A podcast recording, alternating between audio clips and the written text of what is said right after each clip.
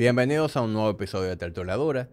En el día de hoy, como si fuera poco, tenemos a otro Carlos, como si la comedia dominicana necesitara más Carlos. Pero tenemos a uno diferente, este se llama Ay Carlos. Este episodio llega a ustedes gracias al Banco Popular.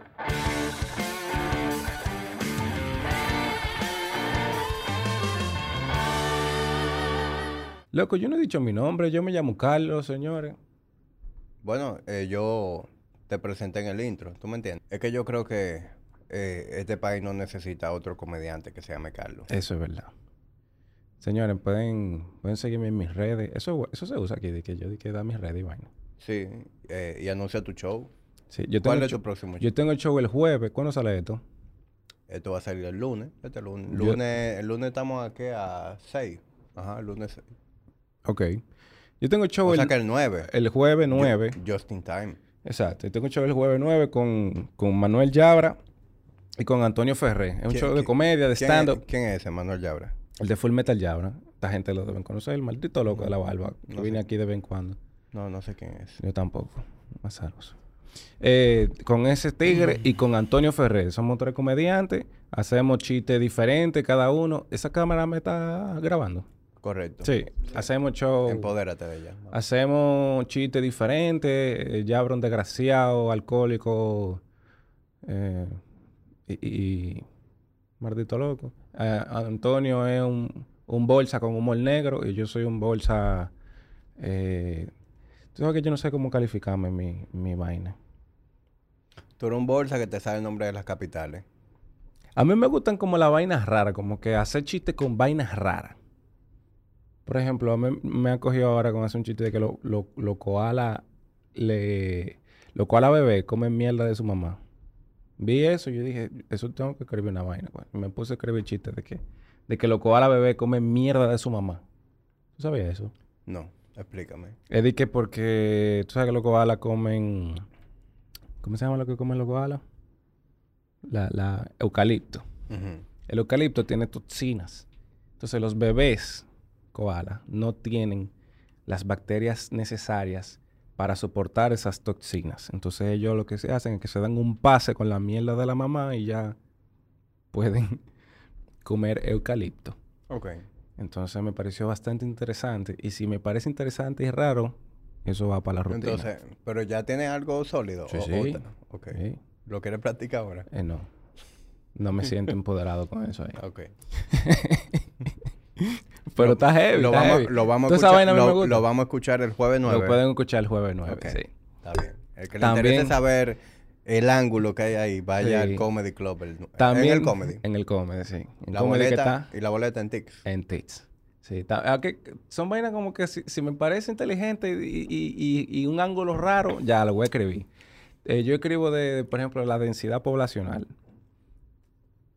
¿Tú, tú, tú has ido, a un show mío? Sí. Sí. ¿Tú fuiste? Sí. ¿Para uno mío o a uno de los otros? Yo he ido a show en compartido. A uno que compartido. estaban... Ustedes tres también. A uno de ustedes tres. Ya habrá eh, Ferrer y tú. Ok. Eh, yo tengo uno de la densidad poblacional. Yo me pongo a hablar de, de, de, de que en Haití hay más personas que aquí. Eso me sorprendió. ¿Tú sabes que en Haití hay más personas que aquí? Aunque es un, un país que es la mitad del territorio de ¿Cu- nosotros. ¿Cuántos millones de personas en Haití? Hay como 12 millones. Aquí hay Como 10 mal contado, ¿no? como 11. Hay que, hay que ver el Aquí ya hay como 11, yo creo. Y esa vaina me sorprendió. Yo dije, coño, pues ¿cuál es la densidad poblacional? La densidad poblacional es que tanta gente hay por, e- por espacio geográfico. Y me pareció interesante buscar ese dato, que cómo es el apiñamiento de, un, de los países, el de Haití versus el de nosotros. En Haití hay 400 personas por kilómetro cuadrado. Aquí hay 200 por kilómetro cuadrado, o sea, ya es el doble. Entonces me puse a pensar, ¿cuál es el país con la mayor densidad poblacional del mundo? Y es Mónaco. Mónaco es un país chiquitico. Y la densidad poblacional de allá es de 19 mil personas por kilómetro cuadrado. 19 mil, loco. O sea, allá, allá para tú tener relaciones, eso es orgía, obligado. Allá está todo el mundo apiñado. Tiene que ser parado. Sí. Allá, eh, entonces, el, eh, Mónaco es chiqui- chiquitico, mide 2 kilómetros cuadrados. Dos. Mira, nunca me lo hubiera imaginado, viejo, porque como Mónaco es una ciudad tan, tan cara, tú pensarías que es una ciudad donde habita poca gente por el poder adquisitivo que hab- habría que tener. Hay poca gente. 38 mil habitantes. Entonces la densidad poblacional es habitantes entre área. Ujú. Entonces 38 mil habitantes entre 2 kilómetros cuadrados da 19 mil personas por cada kilómetro cuadrado. Pila de gente. O sea, Sí, por metro. hay poca gente, pero Relativamente. apiñado hay pila de gente ahí. ¿Qué te parece, loco? Interesante. Sí, interesante. Entonces yo saco esos datos a relucir en tarima ahí y entonces ahí arranco a sacarle risa a una vaina que me parece interesante. Y que yo creo que a la gente le va a parecer interesante también. sí. Lo, lo que tú haces con los nombres de las capitales también es, Ah, sí. es un ángulo Yo, interesante. yo me sé todas las capitales del mundo, Todas. Todas. Sin excepción. sin excepción. Podemos hacer una apuesta ahora mismo si tú quieres. No, yo no quiero apostar contigo. Yo te, te he visto en ¿Me has visto en acción? Sí. Yo puedo apostar lo que tú quieras, loco, y no voy a perder. Tú me puedes decir la la- el país más raro. Te lo puedo buscar en Google y te la voy a decir la capital. Y yo salgo a la calle a sacarle vaina a la gente. Yo hice un video. Lo Sí, pueden ver eh, en mi eh, Instagram. eh, uno eh, de mis últimos videos que salí para pa Inteca a preguntarle vaina. Y el que me haga fallar le iba a dar mil pesos. Si no me hacían fallar, me tenían que dar algo, lo que ellos quisieran. Salí con cuarto, salí ¿Tú lo con... hiciste en Nueva York también eso? Lo hice en Nueva York, pero lo hice en el Times Square a la, a la una de la mañana con, con la temperatura en cero. Ahí nadie estaba en que yo joda. O sea, ahí me estaban diciendo, No, y de, y de- maldito loco, echa para allá. pero está ahí el video también. Sí. no, y que Times Square por default es un lugar en donde la gente está eh, en modo rechazo, porque se te acerca demasiada gente a, a lo que sea. Hay demasiado loco. Hay demasiado loco. Tú sabes que aquí uno usa el término de que loco de la calle, pero no necesariamente está loco.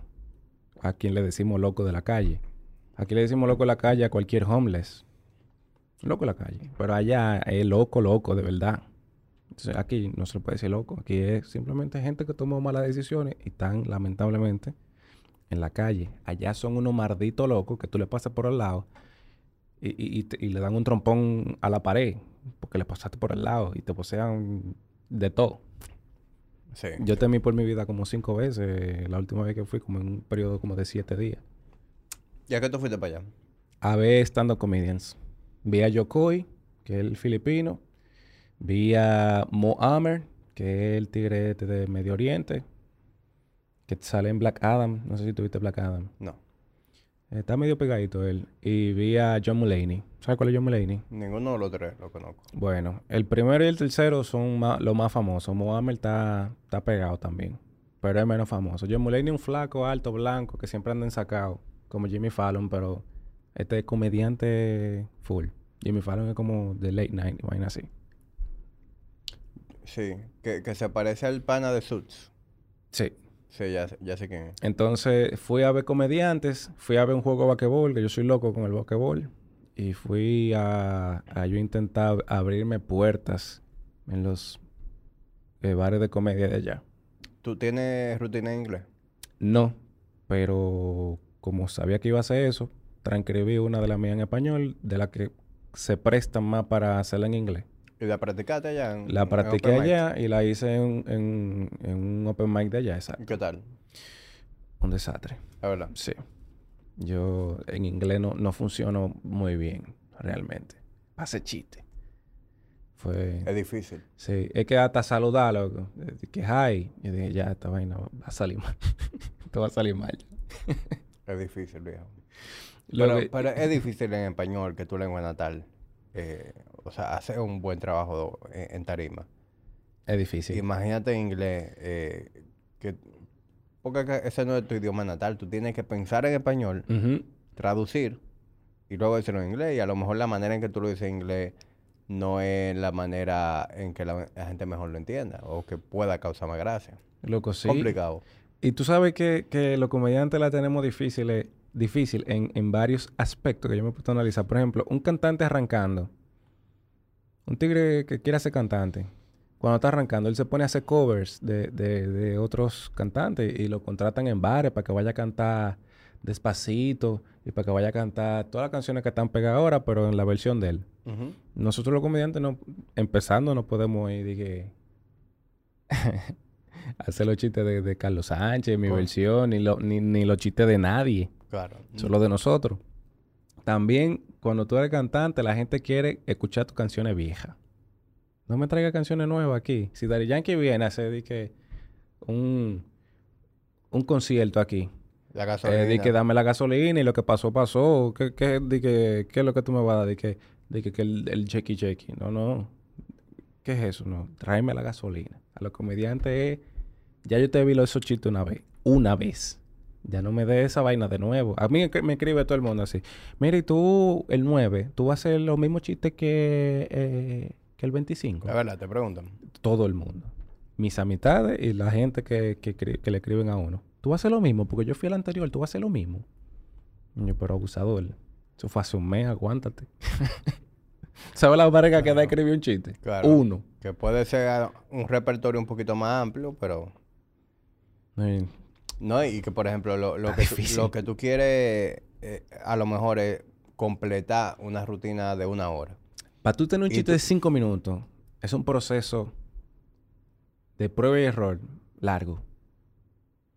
Porque tú, tú, lo, tú lo escribes, ¿verdad? Tú escribiste cinco minutos. Te sube un open mic, por ejemplo. En el open mic funcionó más o menos. Entonces, ya para el próximo open mic, que es una semana después, tres días después, lo que sea, ya tú lo vuelves a probar, pero con cambios. Cuando tú lo pruebas con cambios, funcionó un chin mejor, pero todavía no está listo. Entonces, tú tienes que ir cada vez que tú subes, ir probándolo, pero con una palabrita, con un tono diferente, con un final diferente, con un qué sé yo qué diferente, hasta que eso está listo y ya. Tres meses para cinco minutos. Claro, entonces ya tienes cinco. Ya Después tienes una rutina de diez, de quince. Y llegar a una rutina de una hora. Eso es un trabajo sí, largo. De meses. Largo y de mucho refinamiento. Yes. Es una vaina, loco. Entonces fue un fiasco. Eh, en Nueva York. El querer hacer stand-up en inglés. Sí. ¿Abandonaste la idea por completo o algo que tú quieres No, lo que pasa es que yo tampoco me preparé tanto. Yo me preparé lo que meritaba la ocasión. Yo sabía que iba a ser un open mic con poca gente. Eh, yo no tenía mucha expectativa de mí tampoco con eso, porque imagínate, hacer humor en otro país en inglés a gringos, porque si hubieran sido a los dominicanos de Nueva York, es otra vaina. Que eso sí yo quiero hacerlo. Eso es lo que yo quería hacer.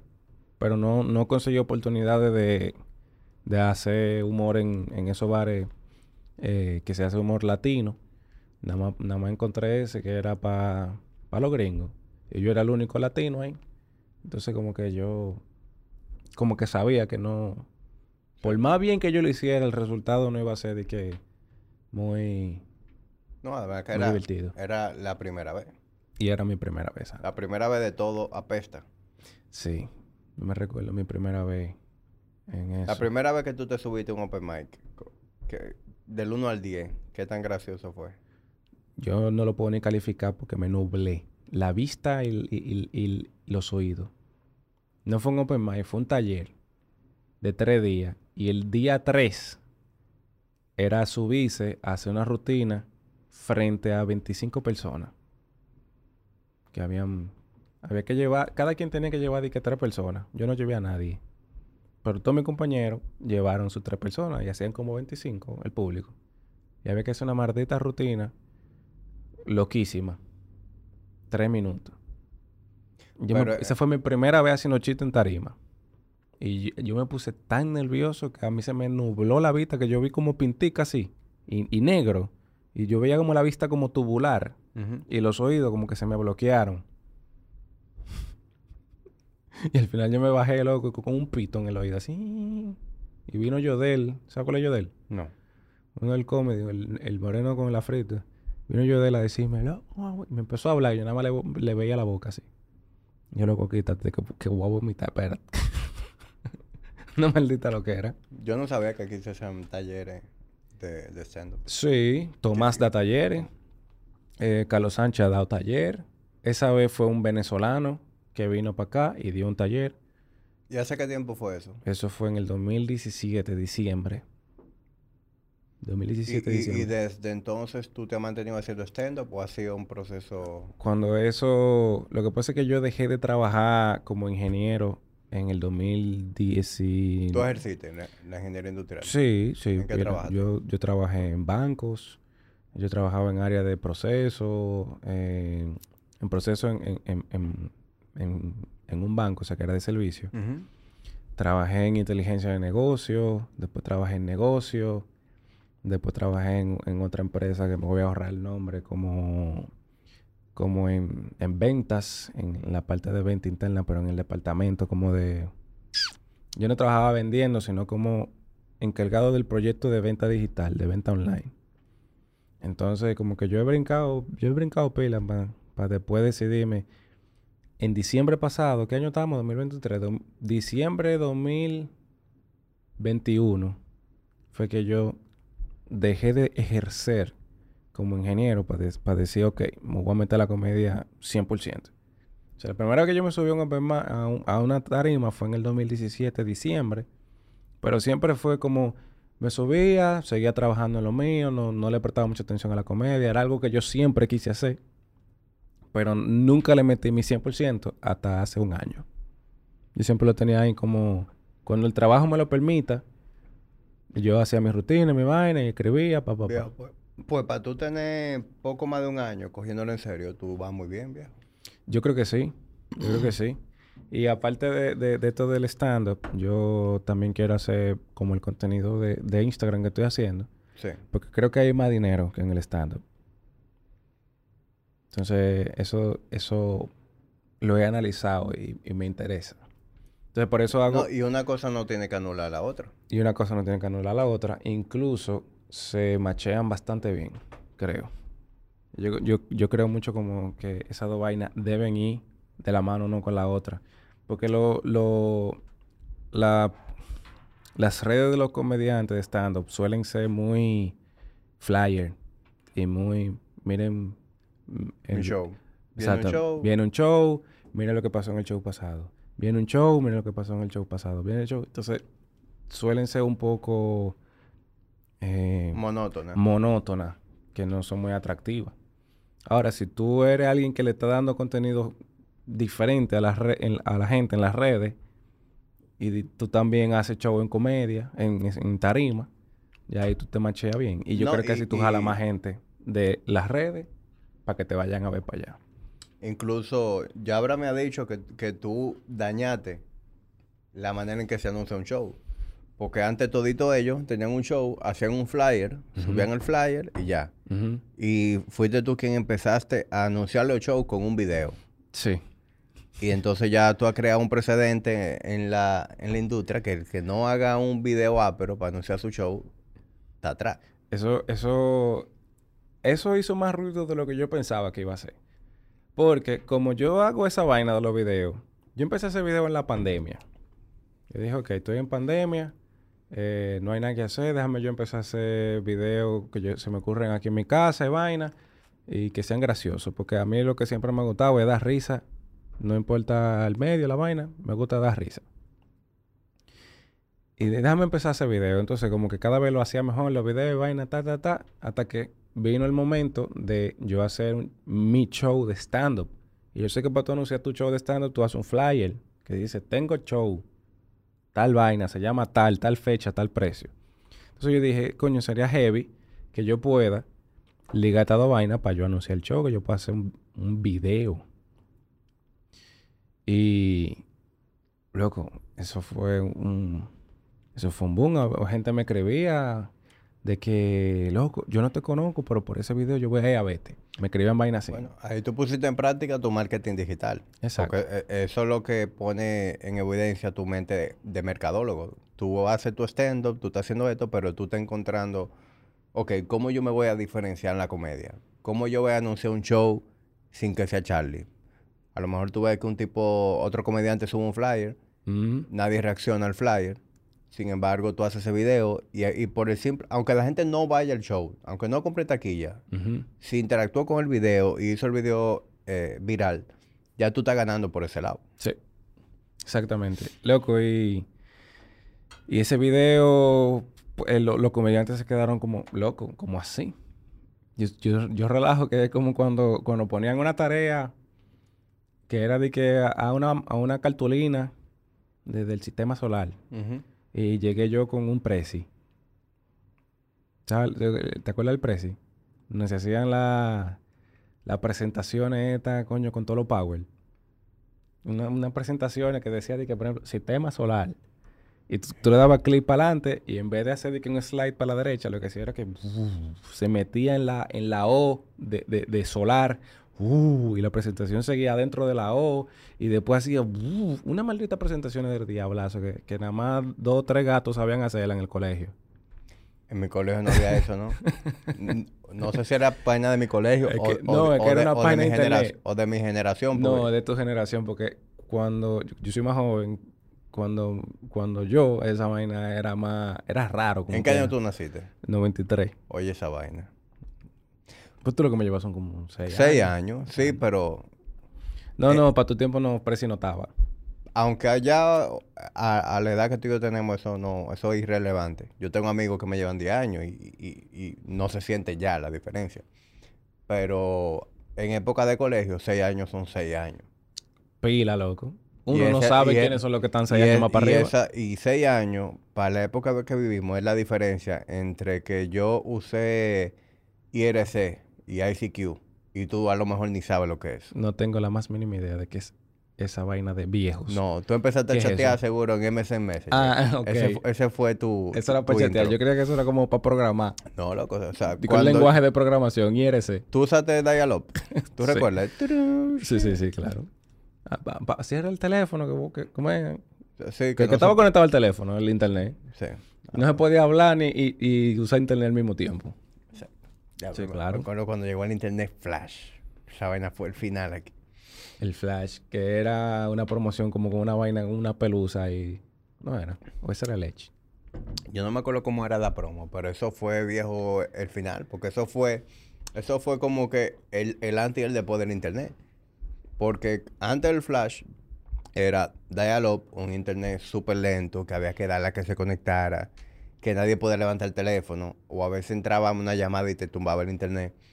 Y llegó el flash y ya tú podías estar conectado todo el tiempo. Ya no había que conectarse, tú siempre estabas conectado y la gente podía hablar por teléfono mientras tú estabas conectado. O sea, eso fue... Sí, porque ese dial-up te acercaba a la gente, a quien tú tenías lejos, pero te separaba de, lo que tú tenías cerca, porque esa vaina separaba a la familia. Cierren ese maldito teléfono. ah". Eh, eh, Se me va un par de líos en mi casa con eso. Sí, bueno, imagínate en mi casa, que éramos cuatro. ¿Cuatro qué? ¿Cuatro hermanos? Sí. Y yo tengo tres hermanas. Y para esa época en la que yo quería usar el internet, mi hermana más grande, Julia, siempre quería estar pegada al teléfono hablando, que yo, con una amiga, un noviocito, whatever. Pero eso era... ¿Tú eres qué de, los hermanos? El menor? tercero. El tercero. Tienes dos hermanas mayores y una, una hermana menor. Ajá. Pura hermana. Loco, qué raro que no saliste Gay como tú. como yo. Y eso que yo no me tengo un hermano. No tengo hermano. Más para que tú veas. Sabrá Dios qué me habrán hecho a mí que salí medio doblado así. Mira, yo quiero, yo quiero hacer un video contigo, Jamín. ¿Está bien? Varios. Vamos a hacerlo ahora. Ahora. Sí, vamos a dejar esto y vamos a, a grabar. Así, el video. cogemos un break y vamos a grabar vaina. Sí. Eh, loco, yo soporto, sí.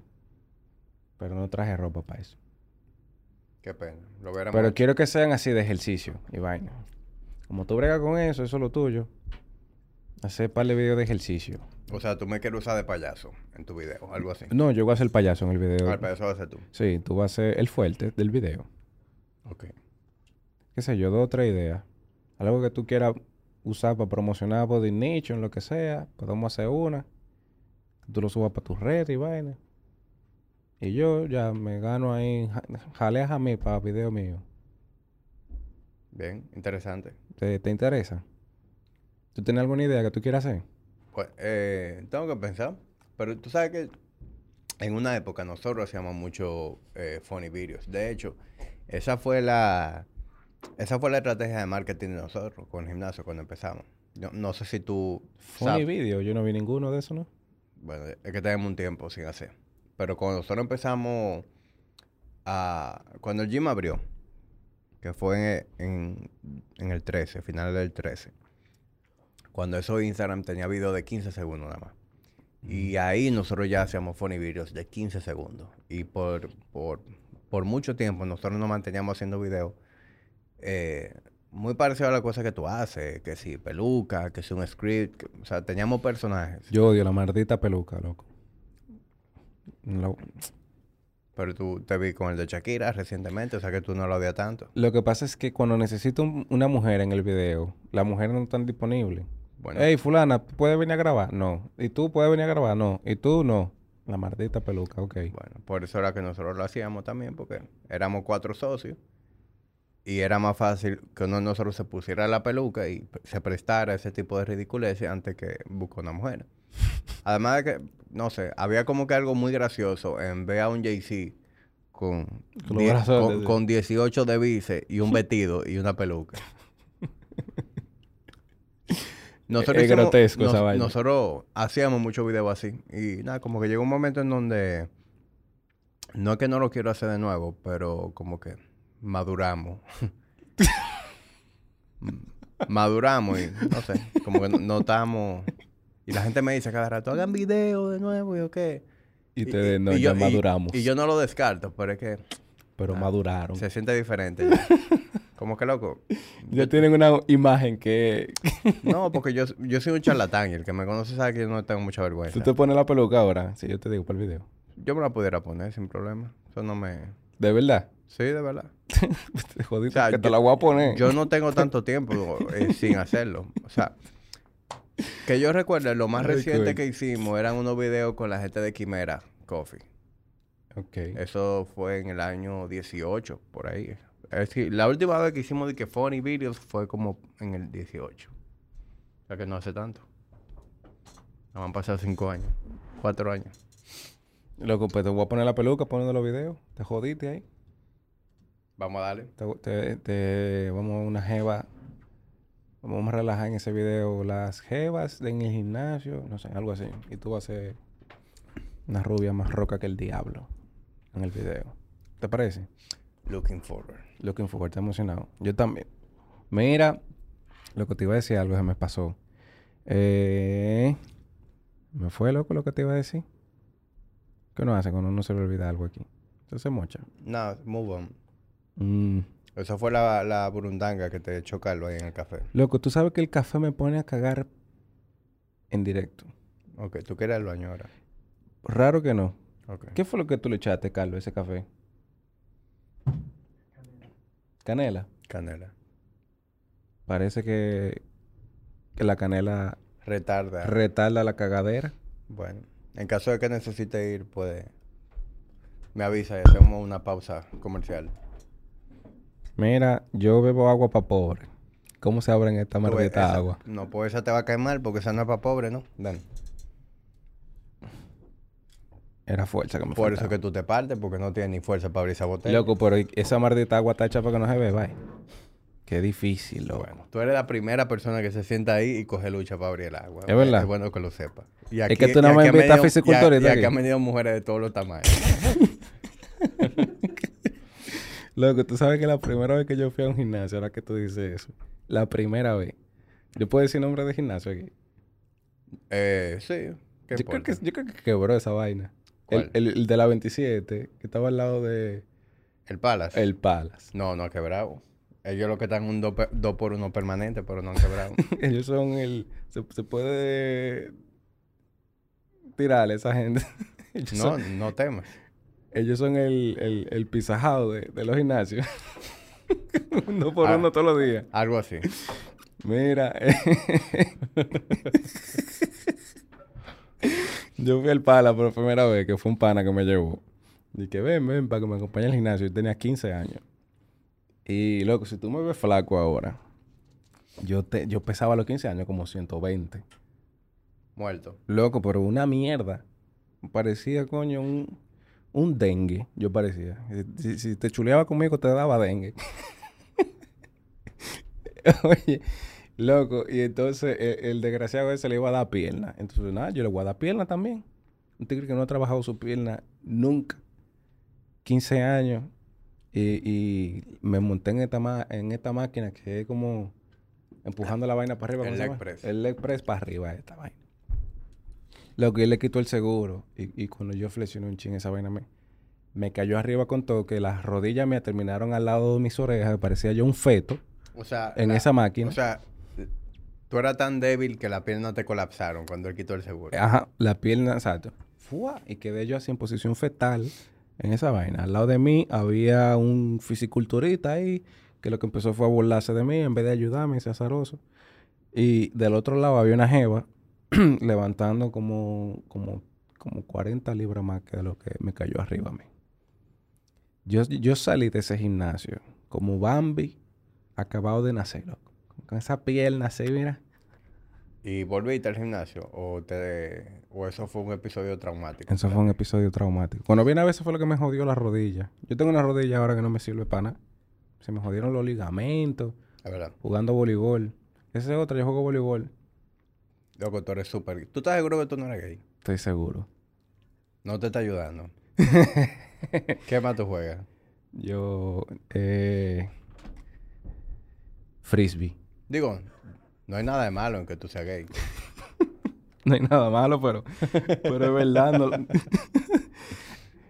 ¿Qué- ¿Por qué tú te ríes, Carlos? El frisbee, el frisbee confunde también.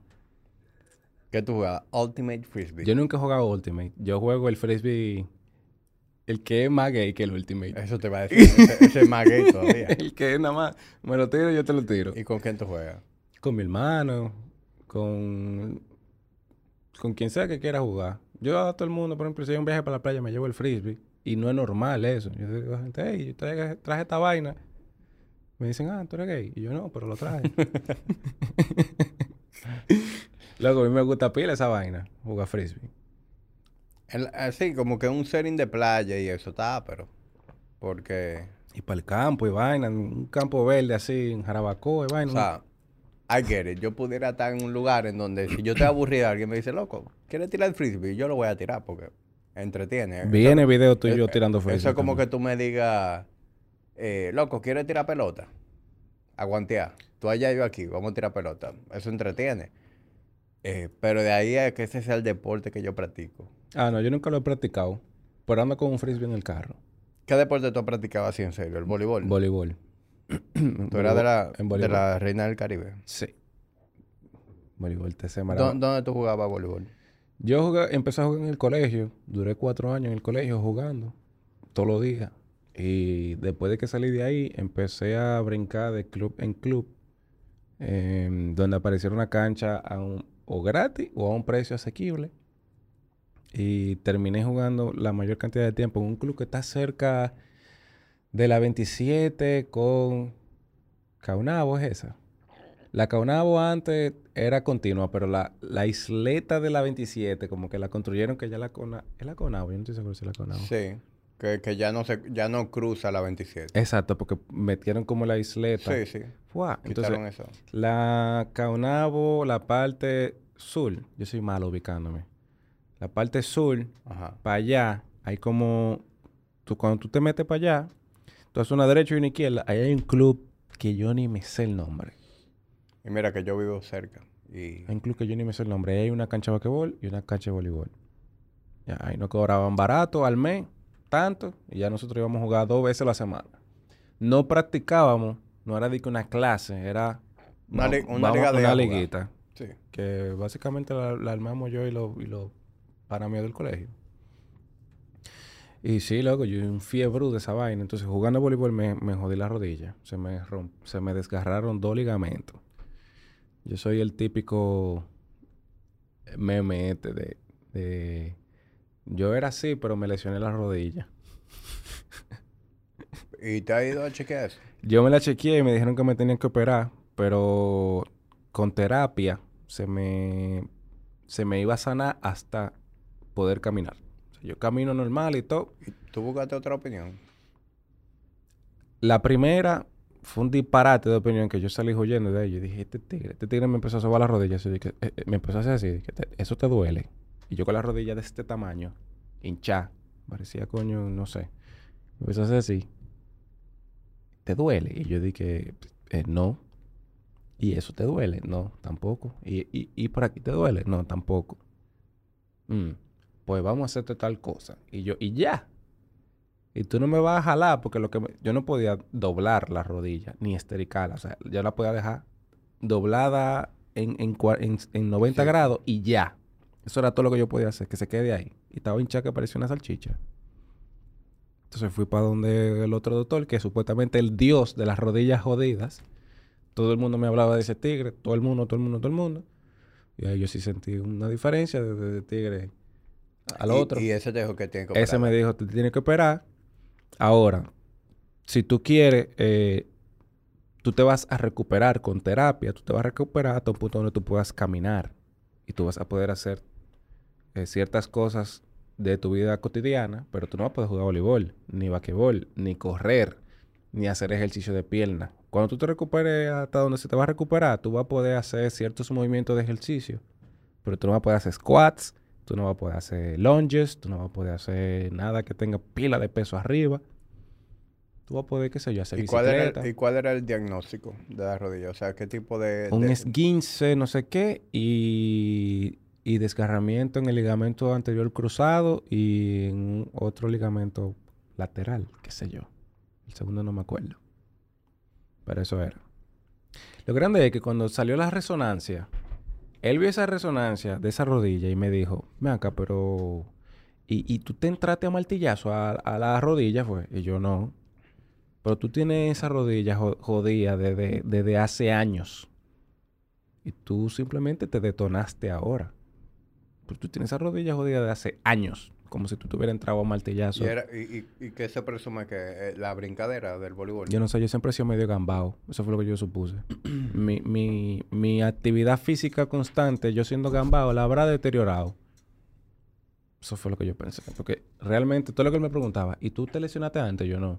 ¿Y tú te has dado golpe fuerte? Yo no. ¿Y tú...? ah, no. Nada de lo que él me preguntaba yo lo había hecho. Ni me había pasado nada. ¿Y, y hace qué tiempo tú fuiste? O sea, ¿cuándo fue ese proceso que te hiciste Eso la fue en- terapia? En el 2019. Y de allá para acá, ¿qué tú haces entonces a nivel de, de, de actividad física? Tú- Gimnasio, pero upper body y ya. Yo no estoy dando la pierna ahora mismo. Y gimnasio es de que yo no, yo no soy un, un- un gym rat. Tú sabes que yo, yo no... Yo no creo que tú tengas que literalmente eh, omitir entrenar lower body por completo. Eh, por el contrario, lo que hay que reconocer, o sea, hacer un assessment y ver qué cosas tú puedes hacer a nivel de fortalecimiento. Porque es irreal. O sea, para mí es tan... Es absurdo que yo te diga a ti, no, no me haga una sentadilla más nunca. Viejo, ¿tú no te sientas en el inodoro? ¿Tú no estás sentado ahora? Cada vez que tú te sientes y te paras de esa silla, ¿qué tú estás haciendo? Pierna. Tú estás haciendo una sentadilla. No te mueras. Se me fue el agua. Esa agua del diablo. Ajá. Es que tú no estás sí. acostumbrado a tomar agua de rico. Loco, esa... ¿Tú crees que te busca agua de la llave? Está fuerte esa agua. Eh, fue por la pues sí, viejo, cada vez que tú te sientes y te paras de esa silla, tú estás haciendo un squat. Sí. Cada vez que tú te sientes en el inodoro, tú estás haciendo un squat. Cada vez que tú subes una escalera, tú estás haciendo un lunge. Entonces... Loco, y cada vez que estoy gozando con mi pareja, eso es el diablo. Cuando se acaba esa vaina. Porque Con la calentura, la vaina, en el momento, yo no lo No, porque- siento. Y, y después anda Pero, de- pero después, loco, yo digo... Y hago, y hago todos esos sonidos de viejo. Digo, "Ah, ay, ay, ay, ay, ay". Entonces, ¿tú crees que con 28 años tú deberías andar... Digo, 30, ¿qué tú tienes? 29. Con 29 años tú no deberías andar así por la vida, bro. Eso No. eso no está de nada. No. Y yo estoy loco por volver a, volver a jugar voleibol. Y estoy loco por, por trabajar la, la pierna en el gimnasio.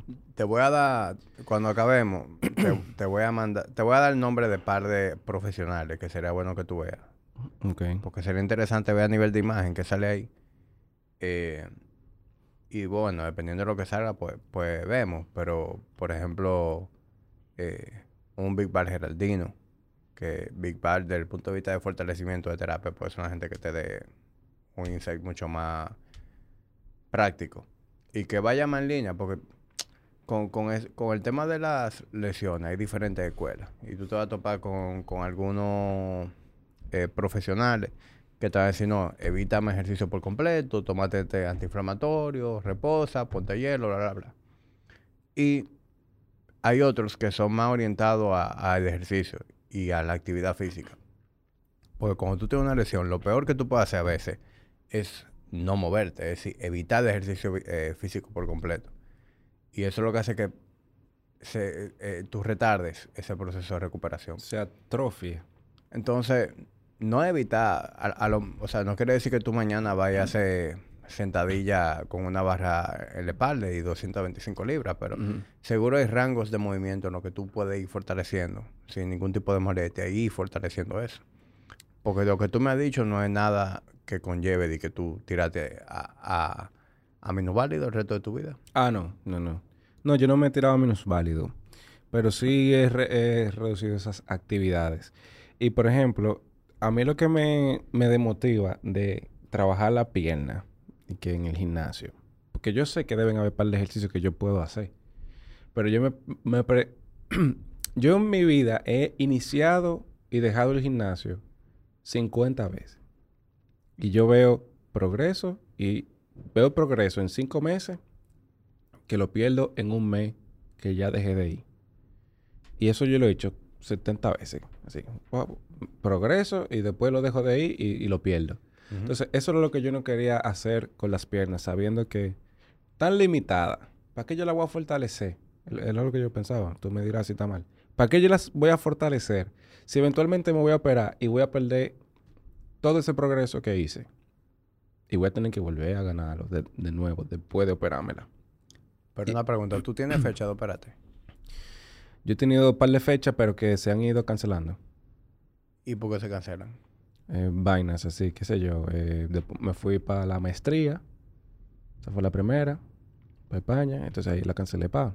No necesito operarme para ir para allá. No, ok, pa. Después volví. Ya después era un tema con el seguro. Si lo hacía sin el seguro, me iban a dar por ahí. Y así. Bueno, yo o creo sea, que lo correcto es que yo me opere y salga de esa vaina y empiece a fortalecerla después de operarme. Eso es lo correcto. Depende. Porque a lo mejor tú vas donde otro profesional y te dice, no, loco, tú no te tienes que operar. Mm. Digo, bueno, hay que hacerme los análisis de nuevo, la, la resonancia, Sí, la hay, vaina. hay que hacer imágenes, hay que ver, pero... Óyeme, yo te voy a decir algo. Antes de someterte a cualquier proceso quirúrgico, busca por lo menos dos opiniones. Por lo menos dos opiniones que te hagan sentido. Porque, loco, eso es un proceso invasivo. Y yo he visto muchos casos de gente, mucho, que un médico lo quiere abrir y el otro médico le dice, no, no hay que abrirte. Y a los seis meses anda esa persona perfectamente bien sin haberse hecho una cirugía. Yo le tengo fobia a que me abran, loco. Tú ves que yo no soy gay. Correcto. Digo, no que no eres gay, sino que correcto que, que bueno que le tengas fobia a que te abran. Loco, sí. Hasta la dentista, loco. Una limpieza en el dentista. Esa vaina me da fobia, loco. Las limpiezas en el dentista. No, pero tú eres un pussy. Me duelen, loco, las limpiezas. Pero eh, no entiendo. ¿Tú no entiendes eso? No, ¿qué tienes? Eso para mí eso es chilling. Ya, o sea, yo me hago limpieza cada, Es que yo creo que mi... mi ¿Cada cuánto? cada tres meses. Te haces limpieza cada tres meses. Por eso no es ni, ni recomendable por los mismos doctores, loco. Se recomienda cada seis. Yo lo hago cada tres. te va a gastar la placa dental, como sea que se diga. Yo lo hago cada tres porque yo fumo tabaco. Entonces, se me manchan mucho los dientes entre el tabaco y el café. Y, y yo me hago las limpiezas más frecuentes por eso. Entre tres y cuatro meses. Cuatro top. ¿Y a qué dentista tú vas? ¿Tú puedes decirlo? Y claro, Giselita Zapec en Sadent. Y no te duele nada. Es que lo que pasa es que hay gente que tiene los dientes Es duros. que, es que yo creo que y la cua- encía dura. cuando te duele es cuando tú tienes caries, ¿no es? Eso es lo que duele cuando tú tienes caries. No, no, porque a mí no me duele el diente. A mí me duele la encía. A mí no me duele. O sea, Yo para mí que- es chilling. Yo voy, me hago mi limpieza y... Yo siento que mis No dientes es son flojitos, loco. O sea, si, si tú te presionas un diente y le empiezas a empujar con los dientes de abajo, ¿tú no te sientes que se mueve? ¿Cómo es? Por ejemplo, Si tú te presionas un diente con el dedo así, te lo presionas para atrás. Ajá. Y con el diente de abajo, tú lo empujas para adelante. Tú no sientes que se te mueve un ching así. Mm, mm, No. mm. Yo sí. O sea, mis dientes son flojos. Yo voy a ser un viejo sin dientes. Yo estoy claro de eso. Entonces, por ejemplo, yo no me puedo comer las uñas. Y que partí una uña con los dientes, me parte el diente primero que la uña. Eso es lo que yo siento. Mis dientes son flojos, son flojos, loco. Yo no sé por qué, yo bebí más leche que el diablo cuando chamaquito. A mí me obligaban a beber leche todos los malditos días. A las 5 de la tarde. Yo creo que tú tienes una especie de fobia, porque tú me vas a decir a mí, tú- o sea, tú no comes carne. Sí. Y masticar un pedazo de carne no es peor que. No es más difícil que. Que una uña. Sí. No porque con la carne yo no uso los dientes de adelante. Además la carne es una carne. La uña, coño, es dura, loco. Y tú tienes que partirla con los dientes de adelante. Con los, ¿cómo se llaman? No Incisivos. sé, a lo mejor es tu mordida que está todo jodida. Yo usé bracer. Ahí fue que se me puso débil. Porque antes usar bracer, que yo tenía esos dientes separados, que yo parecía un perro. Yo mordía uña. Y yo tenía esos dientes durísimos. Desde que me movieron esos dientes, Se quedaron, se quedaron flojos. se quedaron turulecos. Derechito y turulecos. Y no tan derechos que tú están ta- ya. Tú estás consciente de que ahora mismo tiene que haber un, un, un ortodoncista o un dentista oyendo esto y diciendo, ¿qué diablo que está hablando ese pana? Eso no... eso es un disparate. Es que no me eches su vaina a mí. Martito diente flojo, no me eches tu vaina. loco, yo quiero electrolito, loco. Échame electrolito ahí. Loco, no, eh, no tengo más. ¿Sabe bueno? A mí me gusta mucho. Ah, ¿te gusta mucho el sabor? Sí. ¿Tú sabes que las bebidas y suplementos, para mí importa mucho el sabor? Yo, mira, Para ti no. pila. Porque si me lo voy a beber todos los días, tiene Mira- que saberme bien. Mira lo que pasa. Eh, yo empecé a entrenar en una época en donde los suplementos no se ven ni cerca de lo que son hoy en día. Ok. O sea, hoy en día, viejo, hay proteínas que no tienen nada que envidiarle a un milkshake, de lo buenas que son. Sí, Y cualquier BCAA, cualquier pre-workout, te sabe más bien que el diablo. sí. Que también todavía hay algunas que saben a mierda. Sí, Todavía. pero hay muchas cosas que saben muy bien. Ah, sí. Las barras de proteína, viejo. O sea, Sí. una barra hoy en día, eso es un, candy bar Una con un chin de proteína. Sí. En la época en que yo empecé, viejo, todo sabía a rayo, todo, todo. O sea, una barra de proteína era como tú comete un ladrillo prácticamente. O sea, era, era loco cartón. Loco, dímelo a mí que tengo La proteína, yo, yo recuerdo darme proteína y taparme la nariz para verme la proteína, para no sentir el sabor. Esa barra de proteína, yo la mordía con los dientes de adelante y se me quedaban los dientes pegados en la barra, así. Entonces, como yo duré muchos años en mi vida bebiéndome la vaina así, a los Ah, Fokker, ah. ya yo no, no tolero tomar nada que sepa malo. Ya tú dijiste, esa vida, esa vida yo la dejé atrás. Ya, viejo, ya. Esa vida Yo- de eh, miseria. eh, esa vida de, de tomarme una... Y, y obviamente no estaba en olla. Tú comprabas una proteína y tú decías, mierda, espérate, esta proteína yo me la tengo que beber. Ya. La- ya gracias a Dios, yo tengo un punto en mi vida en donde yo, si una vaina no me gusta, yo puedo decir, no me lo voy a beber, lo voy a regalar. Y eso a mí no me va a hacer más pobre. Loco, ¿tú, tú tienes contrato con alguna marca de proteína o algo así. No. Loco, la Dymatize, la ISO 100, Ujú. para mí esa sabe excelente. Eh, X, para mí. Para mí me gusta porque yo la mezclo con chin leche. Ah, yo la hago con leche. Tú la haces con agua. eh. Sí. Con leche cualquier proteína te va a saber mucho mejor que con agua. Ah, sí. Pero yo, mi parámetro, todas son con leche. Entonces yo he probado algo, muchas que con leche me saben a, a mierda. Entonces, yo le hago así tres veces a ese shaker.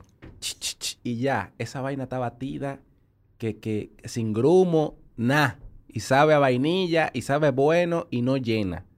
Porque Sí, ese es mi mí- problema, que, que algunas saben, o que parece que me estoy bebiendo arena, que tienen así como una consistencia como arenosa. Esa vaina yo la odio. Me saben a, rayo, la odio. Toda la vaina de chocolate yo la odio porque me saben a un chocolate vencido, eh, que me saben la proteína en chocolate. Y, dan pila de varega de, de batir para que no se le sientan los grumos y, después tú tienes un- una barriga, coño, que no quiere comer nada. Que ya tú tienes la comida ahí y ya tú, me acabo de meter un cambumbo de... Pero es que esas son las gainers también. Las gainers llenan más que el diablo y son maciza. No, loco, la, la gainer, la, mayoría tú ni sabes qué es lo que tú te estás metiendo. Eso, yo, yo nunca he recomendado eso. O sea, para mí... Una batida de, de, de, de mil calorías.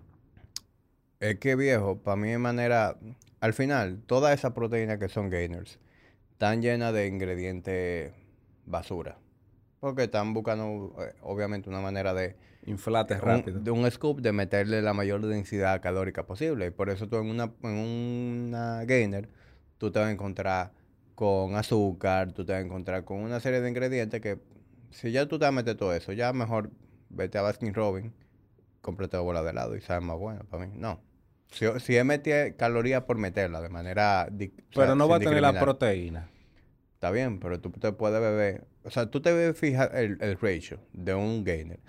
Y tú vas a decir, ok, bueno, yo me, voy a meter como cuatro scoops de esta vaina porque hay que meterse un, un viaje, ¿verdad? Y son unos scoops, coño, tiene, grosero. Tiene 100 gramos de carbohidratos, por ponerte un ejemplo. O 150, 200, whatever tiene 20, 30 gramos de proteína. Es decir, la relación carbohidrato-proteína es por cada 10 gramos de carbohidrato, a lo mejor tú tienes un gramo de proteína. O, algo así. O sea, no es, no es, no es como cualquier otra proteína. Si tomas, por ejemplo, un scoop de whey, tú te vas a encontrar que la ración va a tener entre 20 y 30 gramos de carbohidratos, 1 o 2 gramos de azúcar, 1 o 2 gramos de grasa. Es decir, tú, tú, estás tomando un suplemento de proteína puramente. Ok. Te tomas un whey gainer, tú te estás tomando el saco de grasa, carbohidratos y un poco de proteína. Es decir, lo que menos tiene un gainer es proteína. Entonces, para mí hay manera mucho más saludable de tú... Conseguir proteína. Conseguir... No, ah, masa, muscular. No, conseguir densidad de calorías. Por ejemplo, yo preferiría, si en mi caso, si yo quiero preparar mi, mi propia fórmula, digamos, viejo, agarra, coge un scoop de whey, ¿verdad? Y tú puedes, ese bulk de carbohidratos que vengan de otra fuente en el mismo shake, tú le puedes poner avena, tú le puedes poner fruta, eh, tú puedes ponerle... Eh, Emma, yo preferiría, incluso, antes que hacer cualquier... Un, un cereal de eso de carajito, que es algo que... Eh, en ciertas personas así como que muy delgadas, que necesitan meter calorías, a veces hacen. Tú coges un confle que te guste, de niño, eh, que yo, Lucky Charms. Mi hermano, agarra un bol de Lucky Charms, coge 20 gramos de proteína, pa, pa, pa, pa, pa, usa eso como leche y cómete un bol de confle. Yo creo que eso es mucho más divertido que meterte un weight gainer. Sí. Obviamente es una recomendación para este carajito súper skinny que no coge ni a palo. Eh, para una gente que lo que desee perder peso y grasa corporal, pues la, recomendación sería totalmente lo opuesto. Se mete su way, nada más. Claro, y por eso comer con eh, no, es algo que no se recomienda usualmente. O sea, para mí eh, eso no es de las peores cosas que puede comer una gente que quiera perder peso, con fle. Con fle. Pero si tu caso es todo lo opuesto, dale para allá. Loco, es bueno el con Lo que tú sabes que yo, no, yo nunca, nunca he entendido esta vaina yo entiendo, mi cerebro trata de entender todos los nutrientes, azúcar, grasa, proteína, caloría. Y yo lo voy como, como imaginándomelo como que cómo funciona. El azúcar es dulce. Te pone dulce la vaina, pero es mala, se convierte en energía. La Oh, se convierte en energía. ¿Cómo es? La harina. es energía. Es, todo, Lo que, todo lo que tú consumes. Por eso que, por eso que tienen calor, calorías. Las calorías son unidades de energía. Exacto. Carbohidrato yo no lo entiendo. Mi, mi, cerebro no procesa lo que es un carbohidrato, cómo se ve, cómo funciona, es malo, es bueno, hay malos, hay buenos. ¿Para qué sirve un carbohidrato? Yo no, yo no entiendo esa mierda. Ok. Vamos, vamos a tratar de educarte eh, en ese sentido. Cuando hablamos del carbohidrato... Si tú puedes explicármelo como a un niño. Ok. Dale. Hay tres macronutrientes. En los alimentos tú puedes encontrar proteína, tú puedes encontrar grasa, tú puedes encontrar carbohidrato. El carbohidrato tú lo vas a encontrar en todo lo que viene siendo cereales, todo lo que viene siendo eh, fructosa, todo lo que viene siendo azúcar. Entonces, cuando, por, em- por ejemplo, fuentes de car- de carbohidratos que son muy comunes en la dieta de un dominicano. En el arroz tú vas a encontrar carbohidratos, en el pan tú vas a encontrar carbohidratos. en Todo el- lo que venga de la naturaleza que no sean animales. Podrían ser carbohidratos. No, bueno, eh, también la grasa. Porque, por ejemplo, tú vas a encontrar en la naturaleza aguacate. El aguacate es una fuente de grasa mayormente. Y Tú no tienen carbohidratos eso. no. Sí, sí, porque es una fruta. Tiene mínimamente carbohidratos, pero eh, es, un, es un alimento que tiene incluso más grasa que, que carbohidratos. O sea, una fruta. Pero tú tienes carbohidratos que son directamente de la naturaleza, como es el caso de los víveres, como es el caso de la fruta. Y tú tienes otros que son ya más de ingeniería. eh, que literalmente son, son fabricados. Por ejemplo, una harina. La harina tú no la encuentras directamente en la, en la naturaleza, tú encuentras el trigo. Entonces del trigo se extrae la harina. Es decir, hay un proceso para que eso llegue a ser una, una harina. Pero con, con los carbohidratos, ¿cuál es tu duda precisamente? Para yo ver cómo te lo, alla- eh, te lo puedo allanar. Loco, mira, mi papá una vez me lo intentó explicar cuando yo era niño. Ok. Que mira, tú tienes que comerte la carne, porque la carne tiene proteína. Y las proteínas son como los blocks para los músculos. Imagínate que tú tienes las calorías y las calorías son los constructores que te van a construir los músculos. No me acuerdo si era así la vaina, pero... Sí, Entonces, eso, los eso- constructores usan la, la proteína para poner blog en los músculos, no sé qué, y vaina, y yo no sé qué papel juegan los carbohidratos o cómo son los, carbo- los carbohidratos.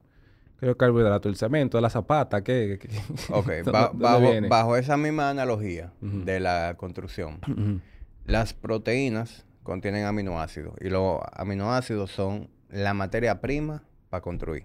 Sí. Mira de esa forma. En una construcción, el blog, Ujú. el cemento, esas son las proteínas. Sí. Y los obreros son los carbohidratos. Ok. No la caloría. La caloría son la energía de los obreros. Bueno, la energía, todo lo que sea eh, nutrientes de energía son los obreros. Entonces tú puedes tener energía tanto con la grasa como con, los carbohidratos. O sea, tu cuerpo tiene, puede metabolizar perfectamente tanto grasa como carbohidratos como fuente de energía. Sin embargo, carbohidrato es una fuente de energía mucho más rápida. Porque el proceso interno de convertir ese carbohidrato en energía es un proceso mucho más eficiente que convertir la grasa. Para tú utilizar la grasa como energía, pues entonces hay, ya tienes que producir ketones, y que esos ketones, bla, bla, bla. Pero veámoslo de esa manera. Tú tienes los materiales de construcción, eso es proteína, y los trabajadores son los carbohidratos. Ok. Entonces, si tú metes mucho carbohidrato, tú vas a tener un exceso de, de- de trabajadores que te hace daño. Sí. Tienes sí, una sí, nómina tú- llena ahí y tú estás gastando Sí. en nómina. Si tú, exacto, si tú, sí, es, es literalmente, si tú tienes demasiados trabajadores, los trabajadores tienen X cantidad de, de trabajo que hacer y X cantidad de materiales que usar, tú tienes muchos trabajadores ociosos, sentados haciendo nada. Y eso, ¿cómo se ve? En almacenamiento de grasa corporal. Exacto. Pudiéramos verlo de esa manera. Entonces, tú, tú no estás gordo, tú estás teniendo una nómina llena, ociosa. Bueno, eh, es un mecanismo de supervivencia. Es decir, la razón por la cual nosotros, los seres humanos, almacenamos grasa es para prepararnos a para el invierno. para un proceso en el que va a haber escasez. O sea, es algo totalmente eh, natural. Y mientras uno le siga metiendo carbohidrato al cuerpo, la grasa no se va a consumir porque el, el cuerpo le da prioridad a consumir los carbohidratos adelante que la grasa, ¿verdad? Mira lo que pasa. O sea, si tú tienes grasa y carbohidrato en tu cuerpo, tu cuerpo va a consumir los carbohidratos primero que la no, grasa. No, Eh, te, te explico. Tú tienes eh, la grasa almacenada, ¿verdad? La grasa se almacena en los tejidos, la grasa corporal. ujú. Todo lo que es un exceso de energía, tu cuerpo lo almacena como, como, como grasa corporal. Ese exceso de energía puede venir po- por, los carbohidratos, pero puede venir también por la misma grasa que tú consumes, o incluso las mismas proteínas que tú consumes en exceso pudieran convertirse en, en grasa eh, corporal. Ok. Cuando tú comes carbohidratos, lo que debe, lo que debe usualmente pasar es que ese carbohidrato, el cuerpo, luego de, me- de metabolizarlo, lo almacene como glucógeno en el tejido.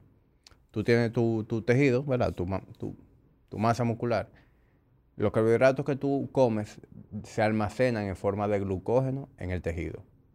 Y eso es lo que a ti te va a ayudar a disponer de esa energía, poder hacer las contracciones musculares y todo eso. Entonces, cuando ese tejido está saturado, que ya está full de glucógeno, ese exceso de carbohidratos no encuentra dónde almacenarse y se convierte más rápido en tejido adiposo, en grasa corporal. Ok. ¿Me copia? Mm, ¿Mm? mm, sí. No. No. Dame como te lo llamo un poquito más. Tejido adiposo. Tejido adiposo es grasa corporal. Ok. ¿Ok? Ok. Igual, poniéndolo de manera llana. Cuando, imagínate que esto es gasolina. Le estamos echando gasolina a un- tanque. Sí. Después de que se llenó el tanque, ¿qué pasa con todo el exceso de gasolina que tú le echas al Se tanque? bota, se Se rebosa. desborda, exacto. Entonces, con tu cuerpo pasa lo mismo. Cuando tú cometes más energía, más calorías de la que tú necesitas, ese exceso de energía que se desborda, se convierte en grasa. se almacena como grasa. Ok. Cuando tú, cuando, cuando tú ves una persona obesa, tú, tú estás viendo una persona que está constantemente comiendo más energía de la que necesita. Ok. Y por eso va almacenando grasa corporal. Y, y, y, por ejemplo, yo quiero subir de peso, pero yo quiero subir de peso clean. Quiero comer pile de proteína, vaina, carnes, no sé qué. ¿Cuál es la medida de carbs que yo necesito? ¿Cómo yo sé eso? Ok, mira, la, la mayoría de la gente que quiere ganar masa muscular eh, comete el error de, de a veces pensar que se trata de, de comer para ganar masa muscular. Es decir, yo quiero ganar masa muscular, yo voy a comer para eso. Y el papel que juega la comida eh, no es más que un papel de disponibilidad de materia prima para que eso ocurra. Pero lo que va a hacer que tú ganes masa muscular es tu entrenamiento, es ese estímulo, es esa necesidad de adaptarse al volumen de entrenamiento que tú me estás dando. Entonces, viéndolo de nuevo de manera llana, el hecho de que tú comas por sí solo no va a hacer que tú ganes masa muscular per se, va a hacer que tú ganes peso, pero pudiera ser incluso más grasa corporal que otra cosa. ¿Qué es lo que va a hacer que verdaderamente haya un aumento de masa muscular? El entrenamiento, que tú estés entrenando peso fines y que ese entrenamiento que tú estás haciendo, tú tengas un presupuesto, tú tengas materia prima para esa reparación que necesita ocurrir. Entonces, el hecho de que tú comas más de la cuenta no necesariamente va a acelerar el proceso. Es decir, eh, el, el proceso de ganar masa muscular de- es un proceso mucho más lento que el de perder grasa corporal. O sea, se toma tiempo. Entonces, eh, la estrategia más eh, limpia posible de, bueno, cómo yo gano masa muscular sin ponerme gordo en el proceso. Uno, entrena para eso. Y dos, come suficiente para eso. Suficiente. Que tú comas de más no va a hacer que tú ganes masa muscular más rápido. Lo que va a hacer es que tú, en ese proceso en que gana masa muscular, también gane grasa corporal. Ok. Pero yo te preguntaba, porque por ejemplo, yo he, yo he leído 50 veces que si tú quieres subir de peso y tú estás entrenando de vaina, tú debes consumir tantos gramos de proteína por cada libra de peso que tú tengas o por cada kilogramo de Sí, peso que tú tengas. sí. Así como hay una medida ideal de proteína que tú debes ingerir, hay una medida de carbs que tú debes ingerir. Hay Para que tú puedas calcularlo sí, así, de que por tu peso y el entrenamiento que tú quieres, tú debes comer tantos gramos de carbs. Hay parámetros. Pero eso, qué tanto gramos de carbohidratos tú vas a consumir depende de qué tanta caloría tú necesitas consumir y de cómo tú distribuyas el resto de los macronutrientes. Es decir, a la hora de tú, ese- a la hora de tú establecer de qué manera tú vas a comer para ganar masa muscular, tú, lo primero, lo- el, el nutriente de mayor importancia es la proteína y tú determinas eso. Ok, yo quiero consumir un gramo. ¿Cuánto tú pesas? 160 170. Ok. Tú quieres consumir por lo menos 170 gramos diarios de proteína. Ok. ¿Eso es para yo mantener mi peso o si quiero subir de peso? No, eso es los materiales que necesitan los obreros para trabajar. Esos son los blogs. Eso garantiza que los obreros siempre tengan blog y cemento para trabajar. Para construir músculo más grande. Sí, para construir, exacto, para hacer la obra. Ok. tú tienes que dar los materiales a los obreros. Y, y para mantener la obra como está. También, es decir, por eso es importante que siempre tú consumas proteína. O sea, ya sea con fines de perder grasa corporal, con fines de ganar masa muscular, con fines de mantener lo que tú tienes. La proteína eh, se mantiene estable. El consumo de proteína relativamente elevado es algo que tú debes mantener. Porque eso es lo que va a asegurar que si tú tienes masa muscular ya desarrollada, que tú la protejas. Y si tú quieres ganar masa muscular, pues también que haya suficiente nutriente para que eso pueda ocurrir. Ok. Diga, digamos que viéndolo de nuevo en la obra, aunque la obra telita, la obra necesita mantenimiento. Entonces, siempre tiene que haber ahí un material para mantener, para mantener la infraestructura que tú construiste. Ok. ¿Tú sabes que...? Entonces, déjame terminarte la, explicación. Ok. Proteína, ¿verdad? Tú consumes suficiente proteína. Entonces, tú necesitas trabajadores. Y ahí es donde entran carbohidratos y grasa.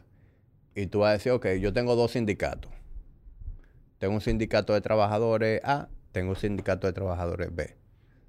Los dos son importantes. Yo tengo que... Necesito, el sector público y el privado. Necesito los dos porque los dos son importantes para mí. ¿Qué tanto A o qué tanto del B? Eso va a depender de diferentes factores. Pero partiendo de que tú eres una persona eh, con todo bajo control, poder hacer una eh, distribución equitativa en el que tú digas, mira, yo necesito mil trabajadores, 500 del A, 500 del B. Y de ahí entonces que tú partes, ok, tengo tantos gramos de carbohidratos, tengo tantos gramos de grasa. Ah, pero mira, este sindicato me da muchos problemas. Cada vez que yo lo contrato, los tigres eh, son más lentos trabajando, se me recuestan mucho. Yo, a mí me va mejor con el B. Ah, pues entonces, déjame contratar 700 del A y 300 del B. Y eso es como se va viendo un ajuste de carbohidratos o, grasa en la dieta. Tú sabes que me siempre Siempre va a partir de un número. Digamos que tú tienes necesidad de consumir 3.000 calorías para tú conseguir el gol que tú quieres, que gana masa muscular a un ritmo conservador. Tú te vas a meter 200 gramos de proteína, 200 por 4, eso son 800 calorías. Quiere decir que tú necesitas otras 2200 calorías.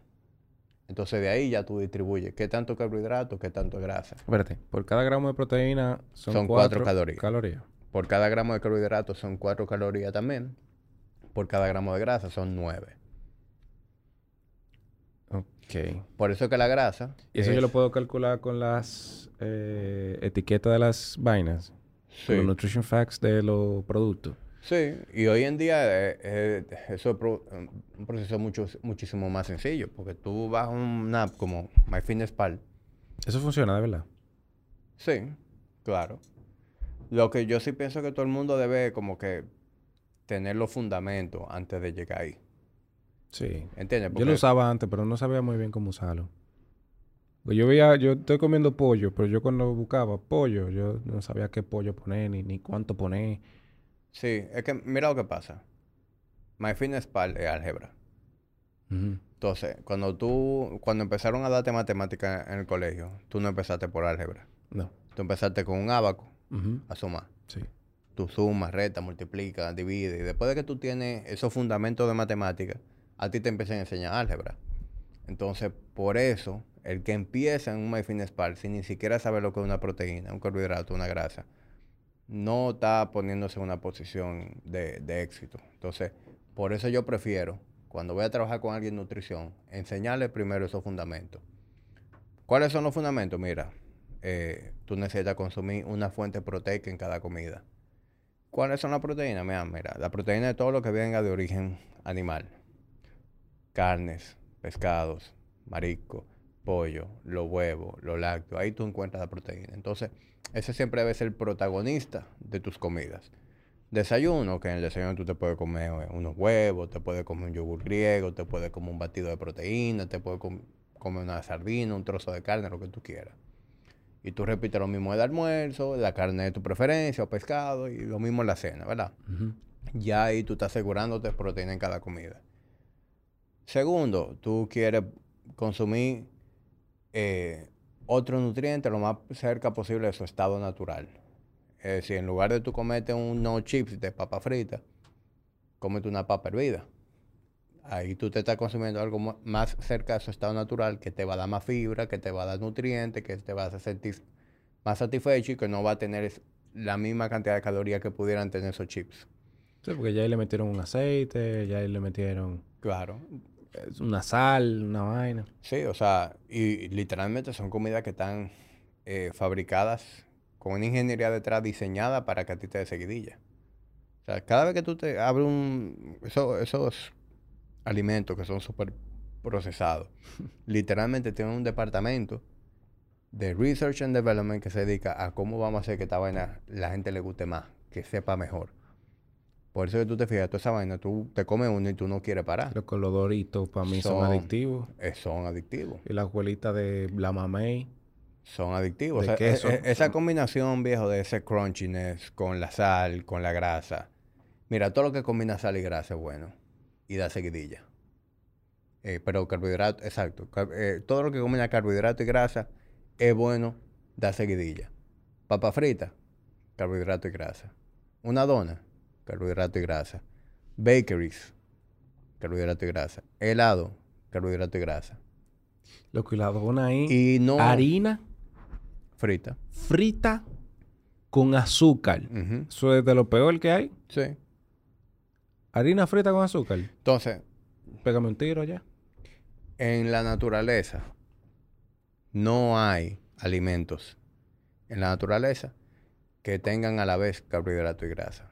El único alimento que se da en la naturaleza que combina carbohidrato y grasa es la leche. ¿Y para qué está diseñada la leche? Para que tú crezcas rápido. Por eso la leche se le da a los bebés. La naturaleza no se equivoca. ¿Y el aguacate? ¿Mm? El aguacate no tiene. No tiene, no tiene esa combinación. No tiene carbohidratos en el aguacate. Mínimamente. Es Una fruta que es mayormente grasa y tú puedes encontrar a lo mejor eh, por, por cada 20 gramos de grasa tú puedes encontrar un gramo de carbohidrato y, y- y también tiene fibra. Es decir, esa relación de azúcar, es decir, alto contenido de carbohidrato, alto contenido de grasa, en la naturaleza solamente se da en la leche. Y la leche. Y fíjate que la misma leche, después de cierta edad, tu cuerpo deja de producir las enzimas y ya tú no la digieres igual porque ya tú no la necesitas. What? Y ven acá, ¿y la leche descremada? Eh, ¿Es bien? ¿O eso es malo? A mí personalmente no me gusta. Es decir, eh, con, con ese tema de la leche, tú te vas a encontrar muchísimas opiniones. Hay gente que son pro leche, o sea, que consideran que es nutritiva, que bla, bla, bla. Hay otras personas que son más de la escuela. No, mira, la leche literalmente, cuando tú llegas a la adultez, tu cuerpo ya no produce la misma cantidad de enzimas, de lactasa. Eso es tu cuerpo diciéndote que ya tú no necesitas consumir leche. Déjale eso a los niños y a los bebés. Yo creo que la referencia que debería utilizar cada quien como parámetro es cómo yo me siento con la leche. Hay gente que consume leche, se sienten súper bien. A mí me cae fatal. Yo no puedo consumir leche, me cae fatal. Sea entera, sea decremada, sea bla, bla, bla. Eso es ya un asunto de probar cómo te va.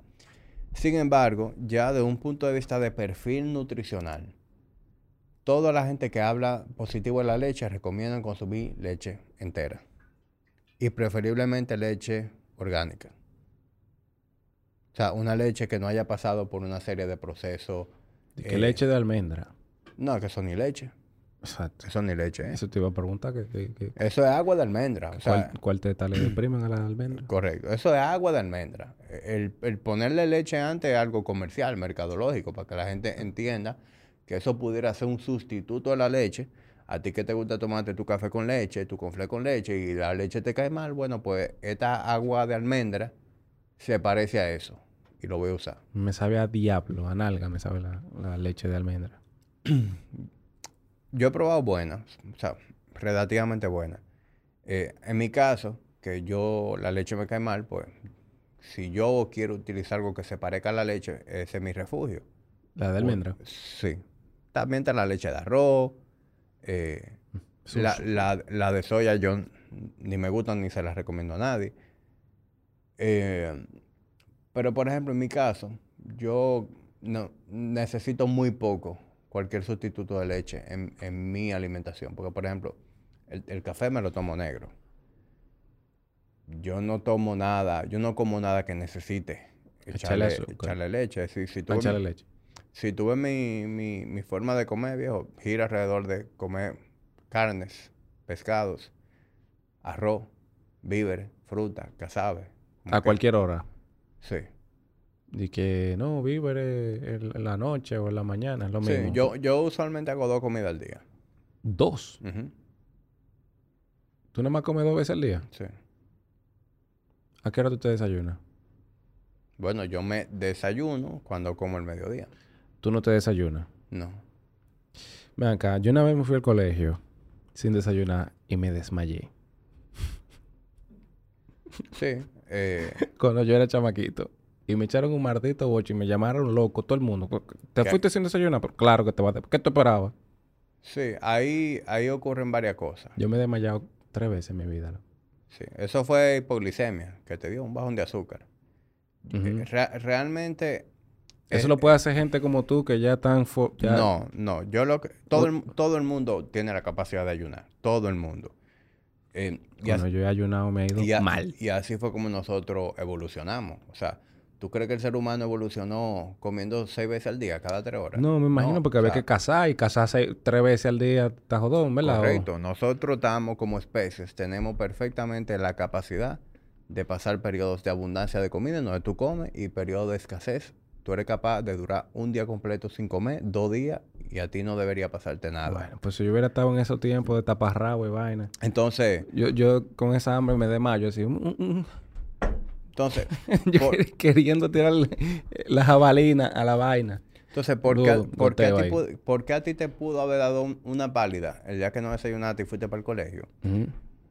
Hay que ver si aunque tú no desayunaste, tú no consumiste algo. A lo mejor un poquito de jugo, a lo mejor un poquito de... de- de- Quizás cené mal el día anterior. No, Yo estaba niño, simplemente chiquito. algo que provocó que en tu nivel de azúcar ocurriera un spike, ¿verdad?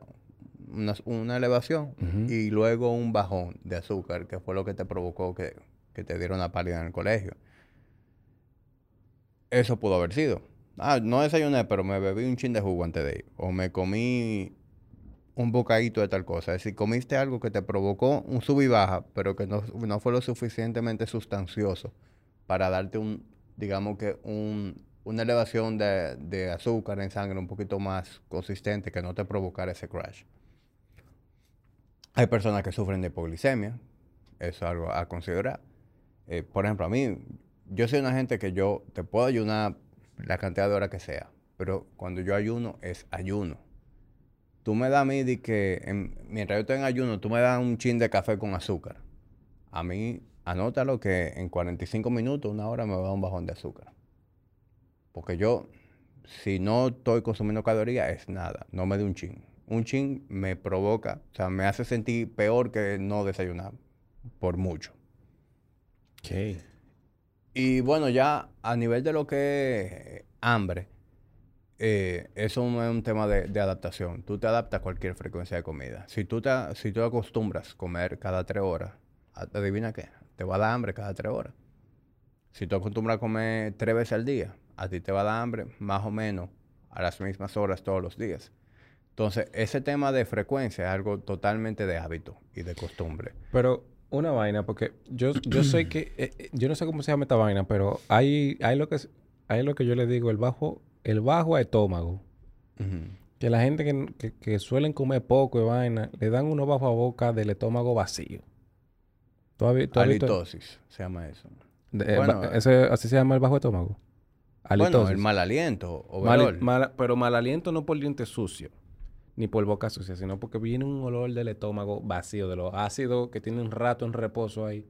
Y esa boca te, te huele a estómago. No, eso eso tú lo has escuchado Yo eso? sí, y, y yo sé a qué, a qué huele eso. Eh, ¿Qué te puedo decir? Yo, Hay una vaina que la gente se beba para eso. Para yo poder, bueno, tú sabes, para es yo. que ahí entra mucho lo que es la higiene dental, eh, la hidratación, lo que tú que fue lo último que tú comiste, ¿entiendes? Eh, ya eso es otro tema. Yo te estoy hablando es de, de- del ayuno. O sea, todo el mundo tiene la, la capacidad de ayunar. A mí una vez me hicieron Pero, una... eso, pero eso no quiere decir que yo le voy a recomendar a todo el mundo ahora que empiece a ayunar. Simplemente determina cómo tú te sientes y si te funciona. Desde el punto de vista de, de pérdida de peso o de mantener peso, la restricción calórica, la restricción de, de calórica por ventanas de tiempo es algo que funciona muy bien. A mucha gente le funciona bien eh, hacer algún tipo de, de ayuno, es decir, de prolongar un poquito las horas de ayuno, porque automáticamente tú reduces tu ventana de comida, pues es más fácil tú mantener eh, la, la caloría controlada. Por el simple hecho de que tú quitaste una comida al día. Y eso es algo que ahora se le llama intermittent fasting, pero la gente hace ¿El qué eso. fasting? Ayuno intermitente, intermittent fasting. Intermittent. Es decir, ahora eso tiene un nombre, pero eso lo hacía viejo nuestros abuelos. Ok. ¿Qué, qué- qué te decía tu abuela? Ah, mijo, no, para perder peso yo dejo de cenar. Eh, o sea, e- eso es más viejo que acá. Deja de cenar Ujú. perder peso. Ajá. Y eh, eso no es lo mismo. Es una manera de tú prolongar las horas de ayuno. Sí. Lo que pasa es que ahora mucha gente, hay gente que lo hace así, que simplemente dejan de cenar, y hay gente que dejan de desayunar, porque le hace más sentido, se le hace más fácil con su estilo de vida levantarse en la mañana y prolongar el ayuno en un momento en el que mucha gente a lo mejor no tiene hambre. A mí no me da hambre en la mañana. Claro, entonces... Por eso me desayuno tarde. Entonces yo la comida me la como tarde. Y ceno tarde. Yo, yo- Entonces- por eso. Yo, yo, yo no quiero decir que todo el mundo debería ayunar. Yo lo que sí pienso es que la gente debería como que reconocer cuáles son sus patrones y que la manera en que tú comas honre esa preferencia. Tú eres una gente que tú disfrutas, te sientes bien, desayuno, comida y cena. Perfecto.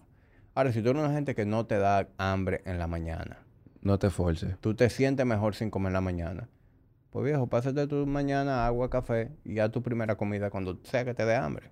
Coge tu Puede ser desayunar más tarde o puede ser simplemente parar a la hora de comida y hacer una buena comida. Yo, para serte sincero, me puedo adaptar perfectamente a las dos cosas.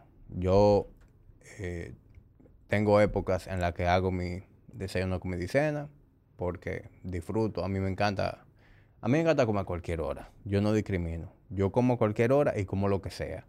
A mí tú me puedes servir, servir un ribeye a las 6 de la mañana y me lo como feliz de la vida. Yo también. Para mí no tiene hora de que, de que no, comer sándwiches al mediodía. Así como tú me A puedes, mí no me importa. así como tú me puedes poner de cena un viaje de pancake con siro y me lo como feliz. Sí, para mí tampoco O tiene sea, hora. breakfast for dinner. Esa vaina al final. Mira, Eh, perdón, lo, lo que te iba a decir es que... Ahora me olvidó. No, espérate. Lo que yo te iba a decir es que con eso de del ayuno intermitente, la razón por la cual yo lo hago es porque me resulta muy práctico para mi estilo de vida. Por ejemplo, yo me levanto muy temprano y yo no tengo ese, ese tiempo en la mañana de déjame hacerme un desayuno y sentarme a comerlo tranquilo. Entonces, a mí me funciona demasiado bien empezar mi día, una taza de café, ¿entiendes? Y arranqué mi día y en la mañana me siento súper productivo. Y ese tiempo que yo me ahorro de preparar la comida, de comérmela, yo hace rato que tengo muchísimo trabajo adelantado. Porque me siento bien. Entonces yo prefiero mi mañana como enfocarme en productividad, en trabajar. Y hago mi primera comida ya después de que yo trabajé varias horas en la mañana, hice mi sesión de entrenamiento. Llego a la casa y hago mi primera comida. A mí me funciona muy bien, me siento bien. Y otra cosa que me funciona muy bien de hacer ayuno intermitente es que me permite hacer comida grande. Yo siempre he sido un jartón. Si yo como mucho, desde carajito, o sea, a mí me gusta comer grandes cantidades. Entonces, hacer solamente dos comidas me permite, cada vez que yo me siento a comer, hacer una comida grande. Entonces, yo, aunque estoy comiendo de manera controlada, es decir, yo no estoy comiendo en exceso, el hecho de que yo distribuyo todo eso en dos comidas me hace sentir que yo no paso hambre. tú tienes fotos de comida tuya. Dije, mierda, esto sí está heavy. Le tiraste una foto, pa. Sí, claro. Me, me gustaría verla. Tendría que... Para yo ver qué es lo que Yo tú creo- le llamas de que comida grande. Yo creo que recientemente, antes yo, yo en un momento de mi vida como que le tiraba fotos a todo lo que me comía de manera obsesiva. Hay Ya veces yo que no uno lo está hago. como, como de que tan orgulloso de lo que uno se va a comer. Que uno dice, déjame tirarle una foto a esta vaina. Sí, yo tengo, Yo tengo un par de mangú en mi carrete de fotos. eh. yo tengo tiempo que no, lo hago. No de que Pero- comida saludable, Pero vaina. para que tú tengas idea de cómo lucen mis comidas, yo al mediodía me como una libra de carne, cualquier carne, una libra me hacen. Una libra son 16 onzas. 16 onzas, sí. Entre realmente una libra viene saliendo una libra más o menos cocinada. Yo eh, lo que saco para que me cocinen es poco más de una libra, a veces una libra y un cuarto o libra y media, pero van de ahí. Entre libra, por lo menos una libra de carne, yo me como al mediodía cuando me siento a comer. Una libra es mucho, yo creo. ¿Verdad? Eso es pila. Sí, bien. Lo normal es de que media libra, ¿verdad? Eso es lo normal. No, eh, para la mayoría de la gente, o sea, el dominicano común viejo se come una cosita, una babita de carne. O sea, Con fíjate- pila de arroz. ¿Qué, qué debe ser una gente un plato del día? Un disparate de carne. Un, bol- un saco, un volteo de arroz blanco. Y par de con hueso ahí. habichuela, a lo mejor un chinchín de ensalada y, un- y una cosita de carne. O sea, el dominicano común come muy poca proteína. Ya gente que son más conscientes, que conocen la importancia, pues comen porciones un poquito más importantes. Se pueden comer... Un, un hombre, por ejemplo, entre 6 y 8 onzas de proteína es una buena porción. Pero es una buena porción para una gente que tiene más comidas a lo largo del día en la que incluye proteína. En mi caso, yo necesito en esas dos comidas comer toda la proteína que yo necesito. 16 onzas ahí. Y, por ejemplo, yo no uso proteína en polvo. Loco, pero eh, espérate. Yo no me suplemento con proteína. En esas dos comidas yo consumo toda la proteína que yo necesito. Las onzas son iguales para líquido y para sólido, ¿verdad? Onzas son onzas. On- no. Por ejemplo, si tú metes está 16 onza- onzas- Están las onzas como unidad de peso. Y están las onzas como unidad de medida líquida. Es decir, que tú coges una onza de un líquido. Ah, no- hay- Ahí hay como 20 onzas. Sí, un litro. Esto es un litro. Un litro tiene No, tren- eh, eh, 32. eh, Esto es 32 onzas. 0.75 litros. Bueno, pues esto viene siendo 20 y pico de onzas. Y al final, o sea, las 16 onzas tuyas de carne caben aquí como que así. No, porque son unidades de medida diferentes. Están las onzas como peso y están las onzas como unidad de medida líquida. Entonces, que tú coges una onza de un líquido, ¿verdad? Y lo peses, no quiere decir que va a pesar una onza. Porque son unidades de medida diferentes. Ahí la confusión está ocurriendo porque se llaman onzas los dos. Pero si le fuéramos a llamar gramo, ¿verdad? Que algo pese 10 gramos, no quiere decir que cuando tú lo viertas va a tener 10 onzas, de, 10 gramos eh, de medida líquida. Por, por- tú- no sé si tú me estás Te entendiendo. estoy entendiendo, pero... Tú eres ingeniero, Me, viejo, me ¿cómo quillan esa vaina. Sí, sí. Te estoy entendiendo. Ingeniero industrial, Sí. no te luce. Sí, yo me sé toda esa vaina. Era para repasarlo aquí. Pero me, me quillan esa vaina. Porque me acuerdo yo estudiando, me, me, me, me, me confundía esa vaina. Pero, loco, mira, a mí me pasa mucho. Yo siempre quiero comer saludable.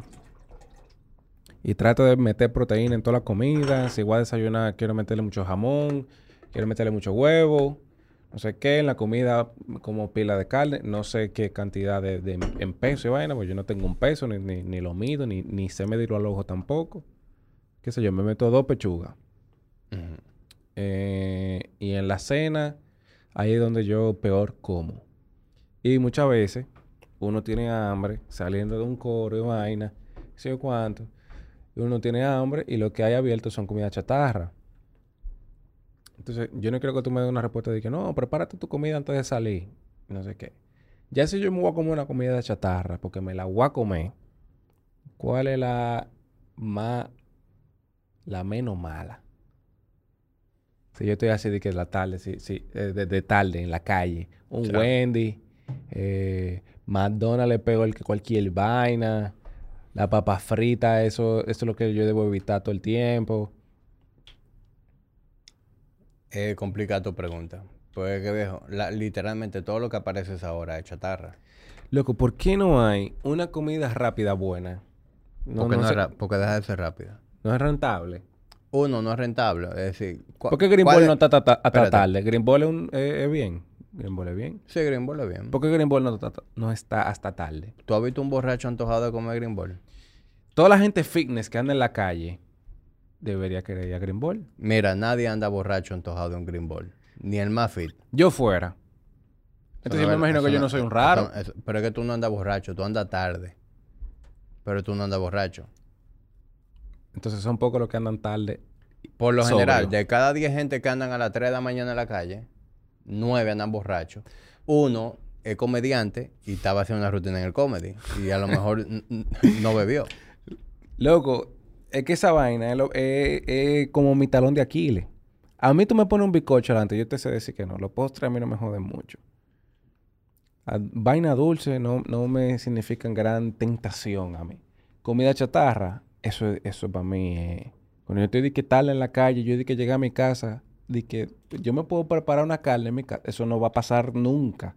Yo nunca voy a llegar tarde a mi casa de que voy a cocinar saludable ahora. Mira, viejo, si fuera yo, o sea, si yo estuviera en tu lugar y yo tuviera que tomar decisiones de qué comer en, en la madrugada, de las opciones que hay, yo a lo mejor me fuera por un hamburger Sin papa. sin papa. Y sin el refresco. Y, los refrescos sin azúcar. Es menos malo que el refresco con azúcar. Pero es que tan malo es. Versus un jugo. Yo prefiero un refresco sin azúcar antes que un jugo. Que el jugo yo no, tiene pila de yo- azúcar. yo no tomo jugo. Es decir, y es un error común. La gente cree como que, que el jugo es bien. El jugo no es una buena opción. El jugo no es bien O sea, nada. Eh, Uno, la mayoría de los jugos no tienen todo menos fruta. Los jugos comerciales. Es decir, tú te tomas, Un 100% rica. eh, bueno, yo no tengo expectativa de que ellos me patrocinen el podcast. pero, pero no, viejo. O sea, O sea, eh, tú cometes una yo- naranja. Yo, no digo que el jugar rica no tenga naranja. El punto es que tú te tomas un jugo. Pon tú, que es un jugo verdaderamente natural. Tú te tomas 8 onzas de jugo. ¿Cuánta naranja tú te estás comiendo en ese vaso de jugo? Se necesitaron mucha naranja para tú hacer ese jugo. Claro. Pero no sé cuánta... Entonces, ¿qué pasa? La gente ve ese cartón de jugo que dice jugo de naranja sin azúcar. Mm, ¿Y cuál es el análisis que hace todo el mundo? Eso no tiene azúcar. Porque dice jugo de naranja sin azúcar. Sin azúcar. ajá. Sin azúcar añadida. Sí. Eso quiere decir que aquí exprimimos. Ese vaso tiene 8 naranjas exprimidas y no le eche azúcar. Pero no deja de ser cierto que tiene el azúcar que trae, que tiene la naranja. Porque la naranja es dulce. Que tienen pila de azúcar de toda la naranja que le echaron. Entonces, tú te estás metiendo la azúcar de... De ocho naranjas. De 8 naranjas, por poner un número. Sin la fibra. Sin la fibra. Sin el efecto de saciedad de comértelo, ¿verdad? Sin el gabazo. O, el, o el bagazo. Entonces, a ese análisis, ¿quién carajo se sienta a comerse 8 chinas? sí. Nadie hace eso, pero es muy fácil beberte un jugo de china, ¿verdad? Uf. Atado. Entonces, yo no recomiendo tomar jugo. Yo sí recomiendo que la gente se coma la fruta. Sí, sí, sí, sí. La fruta tiene la fibra, la, la fruta tiene eh, lo, todo la- todos los nutrientes, tiene el efecto de saciedad. Loco, ¿quién se come? O sea, tú te comes un guineo, Pero tú no te comes Un racimo. una- un racimo de guineo. Sin No. embargo, tú te tomas una batida de guineo. ¿Y, cu- y cuánto guineo tiene? Esa batida a lo mejor tiene leche. Le echaron azúcar, para canearlo más. Sí. Entonces, volviendo a tu pregunta del refresco o el jugo, desde el punto de vista de calorías, ¿verdad? Me interesa conservar mi peso. El refresco de dieta es mejor idea. Sí. Pero lo ideal sería ninguna. Lo ideal sería que tú te tomes un vaso de agua, que tú te tomes un agua con gas. Eh, pero si tú eres una gente que tú disfrutas tu refresco, yo creo que tú puedes consumir refresco de dieta eh, sin abusar. Porque hay gente que toma refresco de dieta como si fuera agua, y ese no es el punto. No. Porque tú tienes que estar consciente de que tú te estás metiendo en vaina que está cargada de ingredientes artificiales, eh, que está endulzada, ¿verdad? Con, con edulcorantes, de los cuales todavía se sabe poco. Sí, hay mucha evidencia de que, la, de que por ejemplo, la sucralosa, eh, si, si, si bien es cierto que hay estudios que la conectan con ciertas enfermedades, cuando, cuando nos vamos a las cantidades, son cantidades inmensas. Es decir, no es que tomamos sobrecito de, de, de Splenda, eh, a mí me va a causar algo malo. Ahora, si tú a todo le echas un saco de Splenda, pues sí, ahí sí tú pudieras tener alguna consecuencia. Si tú consumes Splenda todos los días, pero mínima, no te pasa nada. Todo depende a quién tú le preguntes y a qué evidencia tú te vayas. en mi opinión, en base a lo que yo he visto, tú puedes perfectamente consumir Splenda de manera moderada. A lo mejor echarle un sobre o dos sobre a tu café o lo que sea, sin, sin tener ninguna consecuencia negativa. En, en mi opinión, tú te vas a encontrar con otros expertos que te dirán, no, evítala, utiliza monk fruit o utiliza stevia o no utilice ninguna. Es decir, en esto de la salud, viejo, hay demasiadas opiniones. Y, a veces uno, si se pone a escuchar la todita, se va a volver loco. Yo lo que creo que la manera más objetiva de tú tomar buenas decisiones es empezar por lo básico. Es, decir, la mayoría de la gente que anda diabético, hipertenso, por ahí, golo, no es porque se toman dos sobre esplenda. Es por todas las otras decisiones que toman el resto del día en la manera en que comen. Entonces, empecemos por eso, por las cosas que son como más relevantes, de mayor importancia. Y después tú te puedes preocupar si el pleno te va a dar, eh, cáncer o problema en la memoria de, aquí a, 30 años. Pero yo creo que hay cosas mucho más importantes que, que determinar si uso pleno o no. ¿Sabes qué me quilla? Que los lo Gatorade no saben a nada y tienen pila de azúcar. ¿No me pueden hacer esos Gatorade sin azúcar? Pero es que no deja de tener su función, porque el, el es una bebida deportiva, ¿verdad? Que tiene como fin hidratarte. Entonces, para que esa hidratación ocurra en ese escenario en el que tú perdiste líquido, que tú estás haciendo actividad física, tiene que tener glucosa para que esa glucosa transporte. Entonces, el electrolito por sí solo no hidrata a la misma velocidad. Entonces tú necesitas un agente transportador, que en este caso es la glucosa. Es decir, que la razón por la cual el Gatorade tiene azúcar es porque eso es parte, eso es necesario para que esa hidratación ocurra. Entonces, yo no entiendo muy bien la función del azúcar en el sabor. Porque ese Gatorade tiene pila de azúcar, pero no es tan dulce. Sabe agüita, un chin dulce. Pero un refresco, Coca-Cola, tiene pila de azúcar y no es tan dulce. Bueno, y, el refresco de uva, que sí es pila de dulce, tiene igual azúcar que una Coca-Cola. Entonces, como que. El azúcar, ¿qué, es lo que me sabe el azúcar? No sé. Bueno, es que hay que ver qué otro ingrediente tiene. ¿Entiendes? Porque, por ejemplo, con. Entonces, al final, el azúcar no, lo, no es lo único que endulza. Lo primero es que está el azúcar, ¿verdad? Pero hay otros edulcorantes hay los edulcorantes artificiales. Que no tienen azúcar. tú te bebes una Coca-Cola cero. La Coca-Cola cero no tiene azúcar y es dulce. ¿Pero qué tiene? tiene puede tener sucralosa, puede tener aspartam, que es un edulcorante artificial que no tiene las calorías que tiene el azúcar, pero no, no deja de ser un edulcorante artificial. Okay. Tú tienes una bebida que literalmente es cero azúcar y es dulce. ¿Por qué? Hay un edulcorante artificial. Porque cielo Clyde, eso no tiene azúcar y es dulcísimo. Claro. Son edulcorantes artificiales. ¿Y por qué no dejamos de usar azúcar y ya? ¿Cómo así? ¿Para qué queremos azúcar? Si se pueden hacer bebidas buenas, dulces, sin azúcar. Eh, bueno, uno, el azúcar es, más barata. Ah, bueno. Que esos edulcorantes artificiales.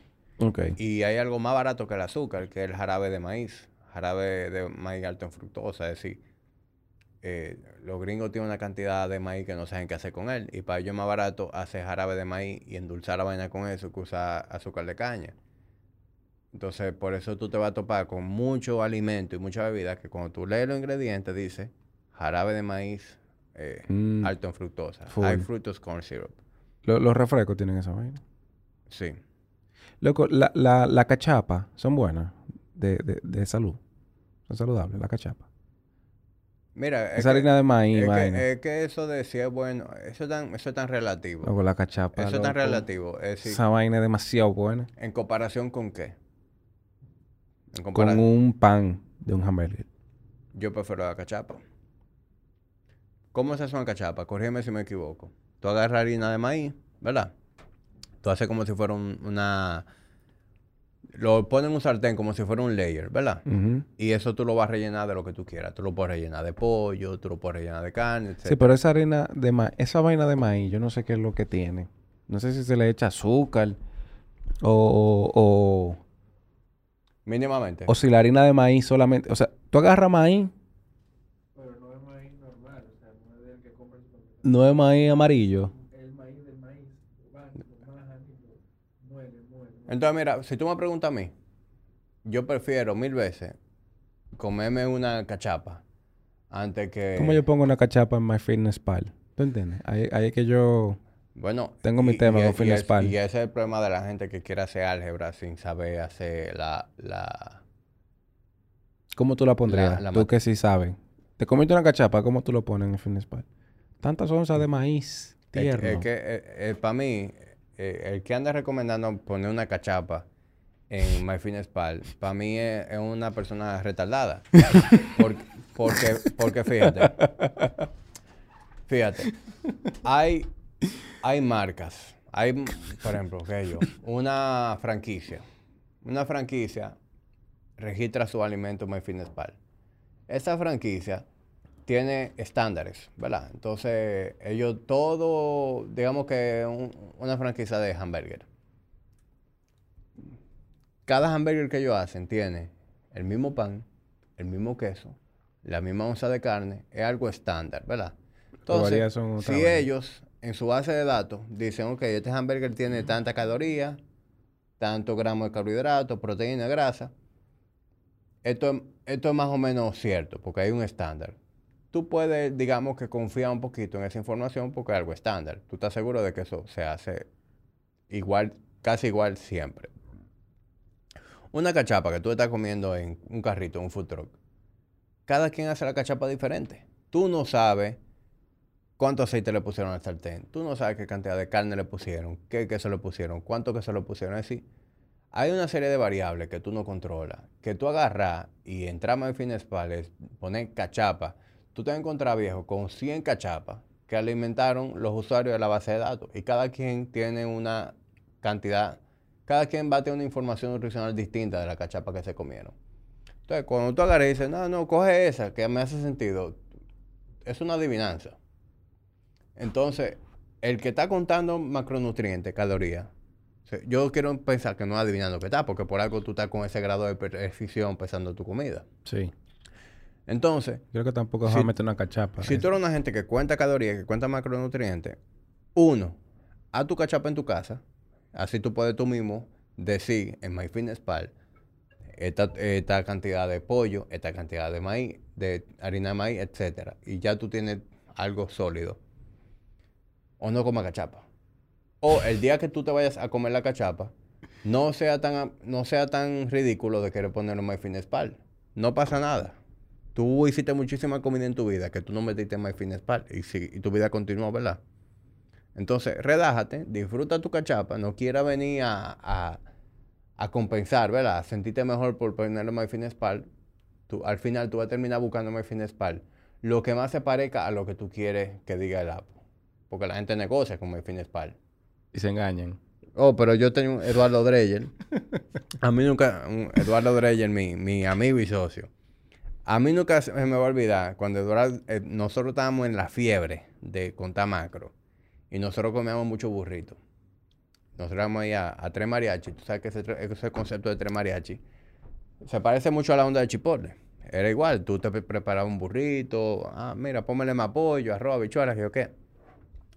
Y yo recuerdo que eh, cuando nosotros lo poníamos, un día yo veo a Eduardo que pone, nosotros hacíamos eso, es- esa ridiculez de buscar un burrito de chipotle y poníamos que un burrito de chipotle y Eduardo agarraba .76 burritos. Yo, loco, pero ¿cómo que 0.76 burritos? Me dice, no, lo que pasa es que si lo pongo entero me paso en los macros. Entonces él ponía 0. punto, el número que sea que diera con su target de MyFitnessPal. Entonces es un ejemplo claro de una gente que se está autoengañando. Usted, usted está forzando la, usted está forzando la aplicación para que dé de, de los números que tú deberías en teoría comer. Punto 76 burritos. Punto 76 burritos. ¿Qué te parece? Ni siquiera punto 75, ¿no? Punto 76.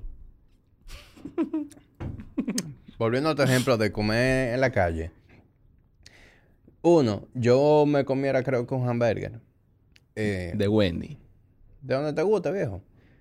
Porque por lo menos tú tienes algo un poquito balanceado, tú tienes pan, tú tienes algo de proteína, tú tienes un chin de vegetales, si tú tienes algo un poquito más y que se hizo también relativamente en un ambiente más controlado, de mayor higiene. Te metes en un carrito y tú no sabes el origen de la carne, tú no sabes la higiene con la que hicieron eso. Eh, es algo que no está frito. No es lo ideal, pero por lo menos yo, si a mí me ocurriera eso, que ah, son las 2 de la mañana, tengo hambre del diablo, no quiero cocinar, quiero comer algo más o menos nutricional y más o menos higiénico. Yo me fuera a un drive-thru de eso y me pidiera un par de hamburguesas sin papa. Incluso puedes, si tú eres una gente que quiere bajar la low carb, tú puedes pedir par de hamburguesas, le quitas los buns, te comes la carne. Tú estás claro que tú no estás comiendo filete, pero estás comiendo X, carne. O metete un triple carne ahí y ya. Sí. Tengo tres carnes y pan. Yo hiciera y ya, y déjalo ahí. Loco, en verdad, yo, yo eso, sí yo soy débil ahí, con esa vaina. La comida chatarra. comida chatarra y adesora más todavía. Pero tú sabes que, viejo, el... O sea, ¿te gusta? ¿Cómo sabes? Me encanta. Para que tú veas cómo son la vaina, viejo. Yo... Sabe a mierda eso. lo odio. O sea, es que el paladar se educa, viejo. Cuando tú te acostumbrado a comer bien, esa vaina te sabe, o sea, no tan solo bien saludable, bien de vaina hecha con, También que, con, amor, con, con, con, es que no tengo buenos ingredientes. Como la facilidad de adquirir esa comida. Por ejemplo, a mí me encanta un hamburger. Ahora, cuando yo me como un hamburger, yo me como un hamburger bien hecho. A mí no me hable de hamburger de cadena. Yo me voy a un sitio donde me haga un buen hamburger. ¿Cómo en cuál? Me voy a Boggy Burger, donde mi amigo John Paul Garrido, por ponerte un ejemplo. Bobby Burger. Boggy. Boggy. Ajá. ¿Y dónde está eso? ahí en Paraíso. Eso está... cerca. Y así hay más sitios que hacen buenos hamburguesas. ¿Y eso está abierto a, a, deshora?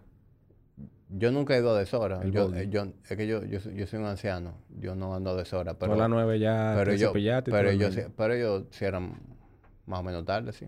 Boggy. ¿No está heavy? Voy para allá. Eh, a mí me cogió ahora comprar para hamburger en mi casa de que Smash. Esa vaina es Aperísima Le echo sal y pimienta y ya. Y hago una cebolla caramelizada. Le echo azúcar a la cebolla.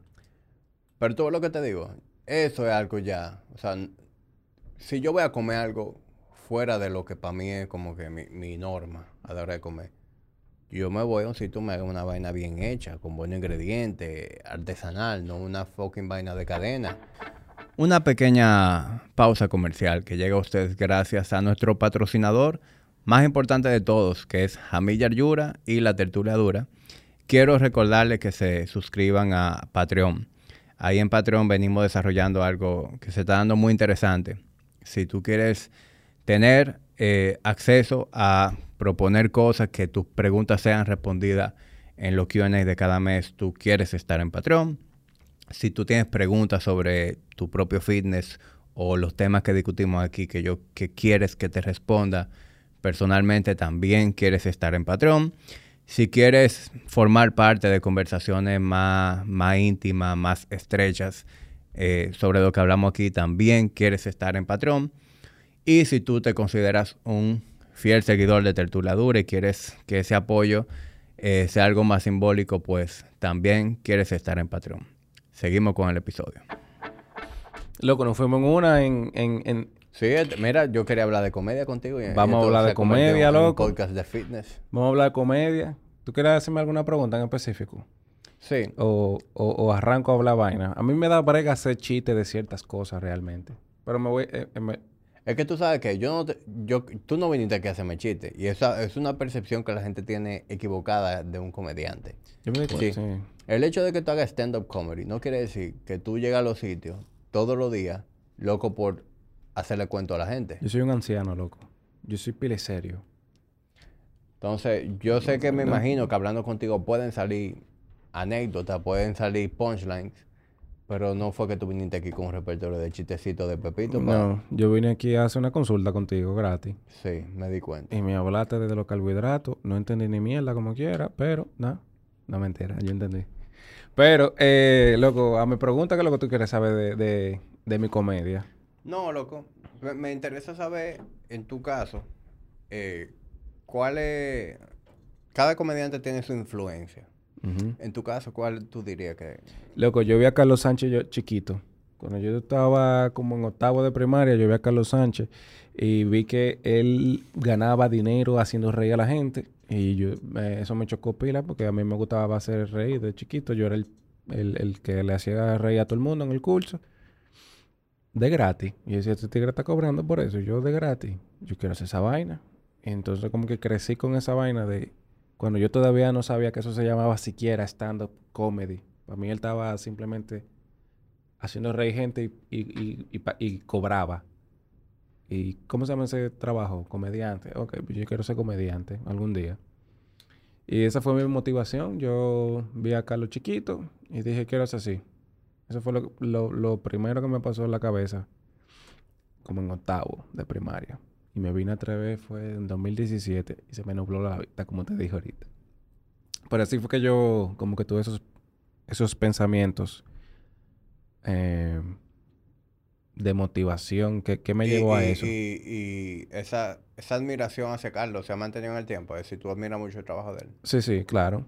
Eh, yo fui muchísimo. Desde, ese, desde esa primera vez que lo vi, lo seguí viendo un par de veces. O sea, yo iba con cierta frecuencia a los shows de él. Veía, él era el único que, que estaba haciendo eso. Eh, eh, después crecí y me metí en esta vaina tuve más acercamiento con él, ya él sabía que yo estaba haciendo esto, eh, ya teníamos cierto contacto, ya empezamos a trabajar juntos en ciertas eh, actividades. No hemos hecho stand-up juntos. ¿Nunca le ha abierto un show a él? Yo eh, sí, le he abierto shows. Él me ha abierto show. Por ejemplo, mi primer show, como él fue que me inspiró a hacer esta vaina. Tú le pediste que yo Le, yo le dije, loco, tiene un valor sentimental que mi primer show me lo abra tú para yo por lo menos tener algo como un recuerdo así de, mira, Carlos me abrió mi primer show, que fue quien me motivó.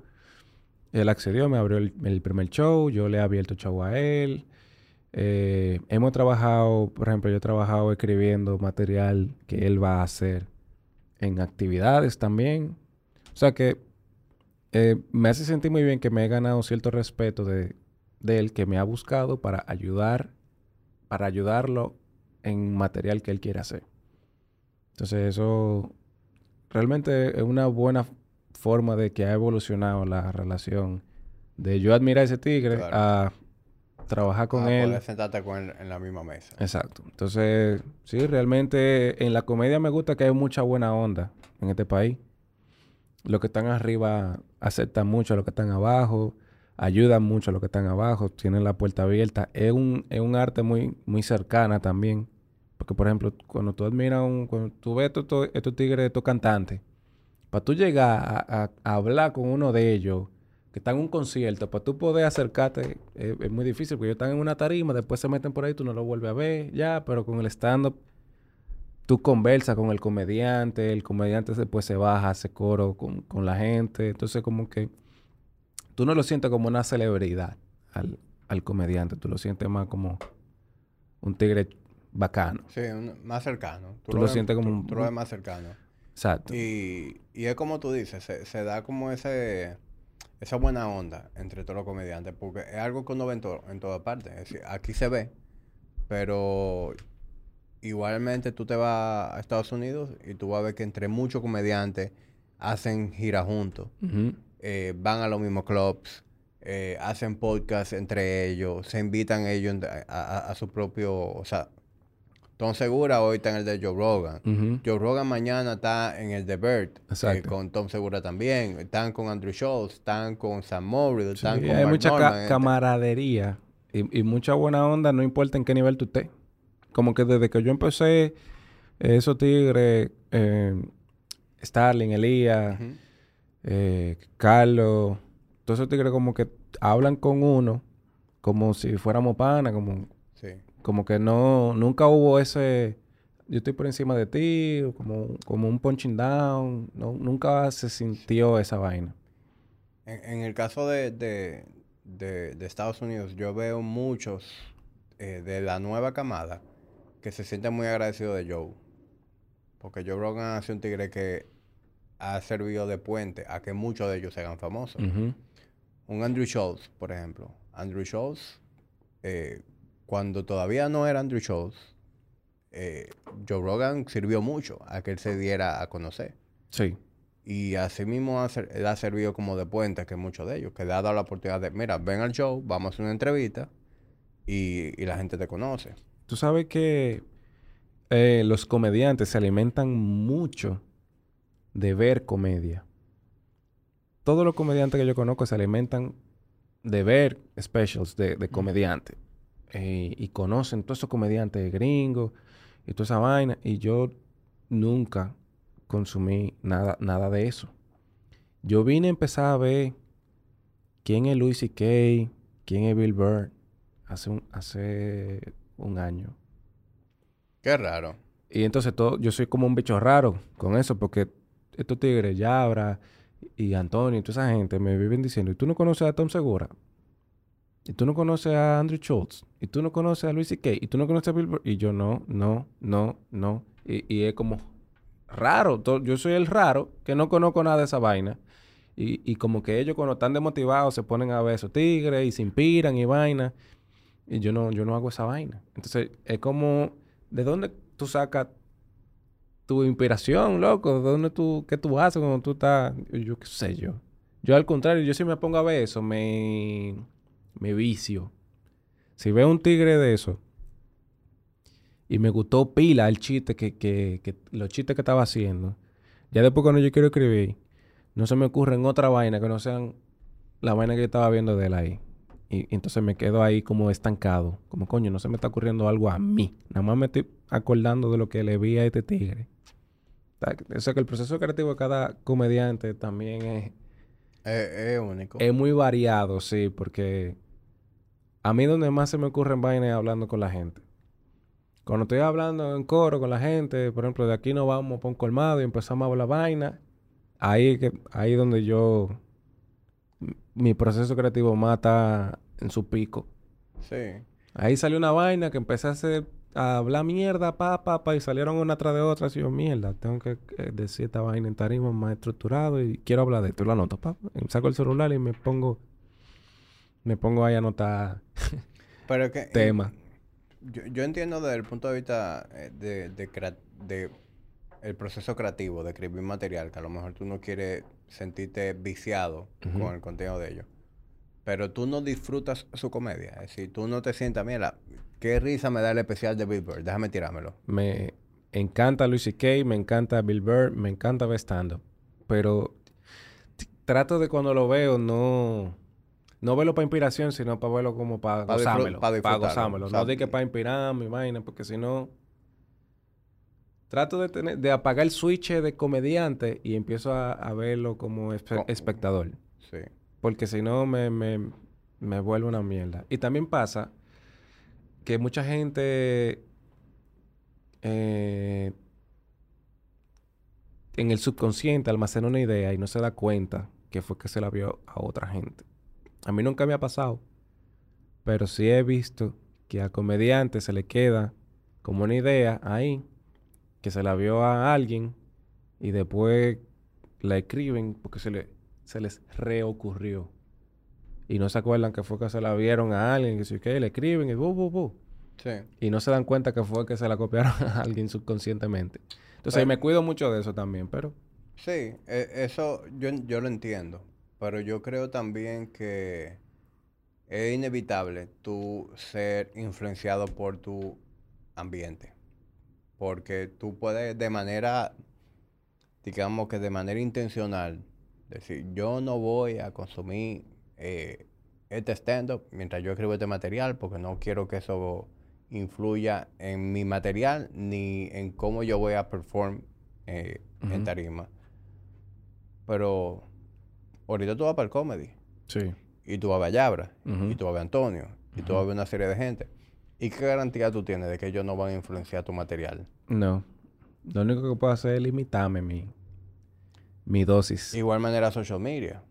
Tú estás viendo social media, tú ves memes, tú ves cortos de comediantes. Pueden influenciar de, igual Sí. manera tu proceso creativo. Entonces, tú, que- nu- tú nunca vas a estar libre de, No. de influencia. Lo que pasa es que por eso que yo digo que yo me lo dosifico. Porque, por ejemplo, yo sé que Yabra se pasa horas todos los días viendo comedia. Entonces, él está muchísimo más propenso a que le pase una vaina de esa que a mí, que yo me, me limito de eso, de ver specials y vaina, y, está constantemente, todos los todos los días, viendo comediante. Como que si yo lo hago, por ejemplo, yo no sé qué tan eh, propenso él sea eso, pero por ejemplo, a mí no, no me gustaría que me que me pase. Y como, como me ha pasado que, que después estoy tratando de escribir y generar ideas propias y, y yo me estoy dando cuenta de, coño, que no dejo de pensar en los ángulos que estaba hablando este tigre. Y yo no quiero pensar en esos ángulos, yo quiero que me salgan vainas a mí. Entonces me, me he limitado de esa vaina. Y, y, Eh, cada y yo soy el bicho raro por pensar así, de- dentro de los comediantes. Eh, ¿qué, qué te iba a decir? También hay, hay veces que uno, de situaciones que le pasan a uno, uno las exagera para hacer chiste. Por ejemplo, ese chiste de las capitales. Yo digo que, que yo ligo mujeres por las capitales. De que, que, yo buscaba extranjera y que nada más le decía la capital. Ella me la ligaba porque eso le gustaba a ella, que yo le dijera su capital. Que una mujer de, eh, de Zimbabue, de un país raro ahí. Ah, tú eres de Zimbabue. Ah, pues tú eres de... Y, tú- le decía a la capital, ah, pues tú eres de Harare. Y me la ligaba. Ese chiste yo me lo inventé de una situación que me pasó. Más o menos similar. Lo único que no fue con la capital. Pero a mí en la universidad me dieron una clase en ingeniería de, de que con un caso de estudio basado en Luxemburgo. Y me hablaron de Luxemburgo, de la economía de Luxemburgo y la población de Luxemburgo, el producto bruto, interno bruto de Luxemburgo. Y pile vaina de Luxemburgo. Que después cuando yo estaba en España, conocí a una muchacha de Luxemburgo. Yo, yo soy un bacano de Luxemburgo porque me dieron una clase de Luxemburgo. Y le empecé a hablar de Luxemburgo a la muchacha. Que la muchacha ya, ya yo le gusté. Entonces yo dije, coño, déjame yo cambiar esta vaina, porque ya yo me sabía las capitales. Ya yo me las sabía por hobby, por joder, porque me las sé. Déjame yo decir que esto que me pasó no fue con Luxemburgo y que los datos de Luxemburgo, sino que fue porque yo le dije su capital. Y déjame yo no decir que era de Luxemburgo, porque la capital de Luxemburgo es Luxemburgo. Y eso no impresiona tanto. Entonces déjame yo decir que es de Liechtenstein. Y entonces ahí una vaina que me pasó, yo la modifiqué nada más para poder decir que yo me sé la capital y hacer chiste de eso. Entonces, de una situación real, la modifiqué, le cambié dos o tres vainas y ya digo que yo me sé la capital es porque quería ligarme mujeres. Y que, que por eso yo me aprendí todas las capitales del mundo después, pues poder aplicarle esa misma a todas las mujeres. Esa es la comedia. Esa es la comedia. Y esa es la comedia que a mí me gusta. Una vaina rarísima. La gente se queda así. Y es de verdad que este tigre se sabe toda la capital. Es una loquera. Entonces ahí ya yo veo a la gente que tiene... tiene yo tengo la atención de todo el mundo. Porque está como impresionado. Como que mierda. Y es de verdad. Y entonces también aparte te hago chiste y te hago reír. Entonces ahí es que... Esa es mi línea que a mí más me gusta. No me, no me gusta tanto de que eh, hacerte reír con, con los típicos beats de no, mi mujer, no, mi mamá, qué sé yo qué, que son como los temas tradicionales de la comedia.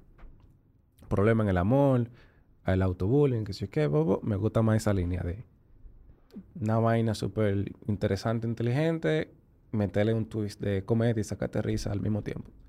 Ahí es que va mi línea favorita. Ese, ese es tu tipo de comedia. Esa es la que más me gusta. No es la única que hago, porque me da brega como encontrar vainas así o lograrlas, pero si, la, si pudiera yo ser eso lo que me identifique a mí o que me caracterice al 100%, eso es lo que yo quisiera. Sí. Eh, bueno, yo te he visto en dos ocasiones y tu material yo sé que va muy por esa línea. Sí. Em, te hablé de, de esta vaina de, de la densidad poblacional ahorita. Eh, yo también jodo mucho con mi nombre. Yo jodo con, con eso. y que yo me llamo Carlos. Me quilla pila llamarme Carlos porque es demasiado Carlos. ¿Cuál es tu apellido, Carlos? Abreu. Entonces, llamarme Carlos me hace ver la vida de una manera que, por ejemplo, tú, Hamid, no, no, no entiende, porque Jamí tú lo ves diferente. Tú, tú eres el único Jamí en este país, probablemente. Habemos muy poco. A- hay poco. Entonces, Carlos, ya eso influye hasta en mi personalidad. Porque yo desde chiquito tengo que convivir con otras personas que hace que yo me sienta menos único. O sea, a mí llegaba un punto que a mí me molestaba que me dijeran Carlos Raúl, que es mi segundo nombre, en el colegio. En mi curso era motores Carlos. Entonces, a- dependiendo de quién me llamara, me decía Carlos, me decía Carlos Raúl, si tenía a los otros Carlos como más cercano a ellos, de manera que para decirme a mí me tenía que decir Carlos Raúl. Entonces, ya que me dijeran Carlos Raúl, me daba a entender que yo no era el Carlos más importante de quien me estaba llamando. Y eso me quillaba. Yo quería ser Carlos. ¿Entiendes? Entonces ya eso me daba a mí como, como un, un bajón así de... Este tigre quiere más al otro Carlos que a mí. Si tú me decías Carlos Raúl, ya yo entendía. Tú quieres más a los otros Carlos que a mí. Y eso me quillaba. Como tú dices, loco, eso va jugando en tu... Entonces eso va jugando en mi personalidad ya. Crecí con par de Carlos. Después entré, a la- entré a la universidad, pss, balsa de Carlos. El profesor, Carlos. Tú vas a un sitio, eh, por ejemplo, en mi último trabajo, me pasó de verdad que cuando me estaban dando el tour de, de, de, de ven a presentarte a todo el mundo, me decían, ah, mira, Carlos, eh, eh, él es Carlos, el nuevo. Y me presentaban a un Carlos. Después a otro me, me presentaban de que, ah, mira, José, él es Carlos el nuevo. Ah, encantado, Carlos. Y, y José, mira, y le mandaste eh, el correo a, a Carlos. es otro Carlos. y después me presentaban a otro y decían, no, mira, y de eso se va a encargar Carlos. No tú, Carlos, es, otro Carlos. Habían como, como 40 Carlos en ese trabajo. Entonces, a mí realmente me molesta llamarme Carlos. Y siento que es un fenómeno que, que hay que pararlo. Porque al final, un nombre es algo muy importante. Eso es como tú te llamas. Y a la gente no le importa poner un nombre que ya está repetido desde los tiempos de antaño. José, Juan, Carlos. ¿Para qué pon- trae más? Vamos a inventar otro sonido. Al final los nombres son sonidos. Vamos a inventar otro sonido. Para llamar a alguien. ¿Cómo tú le vas a poner a tus hijos? Carlos no. Quizá le ponga así, Carlos no. Carlos no lo voy a poner, loco. Lo voy a poner. Realmente yo quisiera tener un nombre raro. Hamid. Uf, yo fuera feliz con Hamid. ¿Tú, tú eres árabe de para allá? Descendencia, sí. Yo también. Yo, me hubiera encantado que me pusieran una vaina de para allá. Hasta un nombre medio femenino. De que de esto italiano, Andrea. Hay tigres en Italia que se llaman Andrea. Sí. Yo, Bo- yo Bocelli, Andrea Bocelli. Uh, que yo me hubiera llamado Andrea. Me hubiera encantado llamarme Andrea, loco. Pero no que tarde, viejo. Ve ahí a la junta. No, es que imagínate. Ya tengo un show con mi nombre. Ay, Carlos. Cámbiate el nombre de ya Carlos. tengo un user con mi nombre. Ya, ya mi esencia de Carlos, ya todo, ya. Ya estoy tarde. Pero me hubiera encantado llamarme de que Andrea, dime otro nombre así. Un nombre italiano. Yo le quiero poner a mi hijo un nombre italiano así. Michelle. Mi- Michelle. Michelle, un Yo conozco un también. Michelle, igual de fuerte que tú. Aunque Michelle también es un nombre común.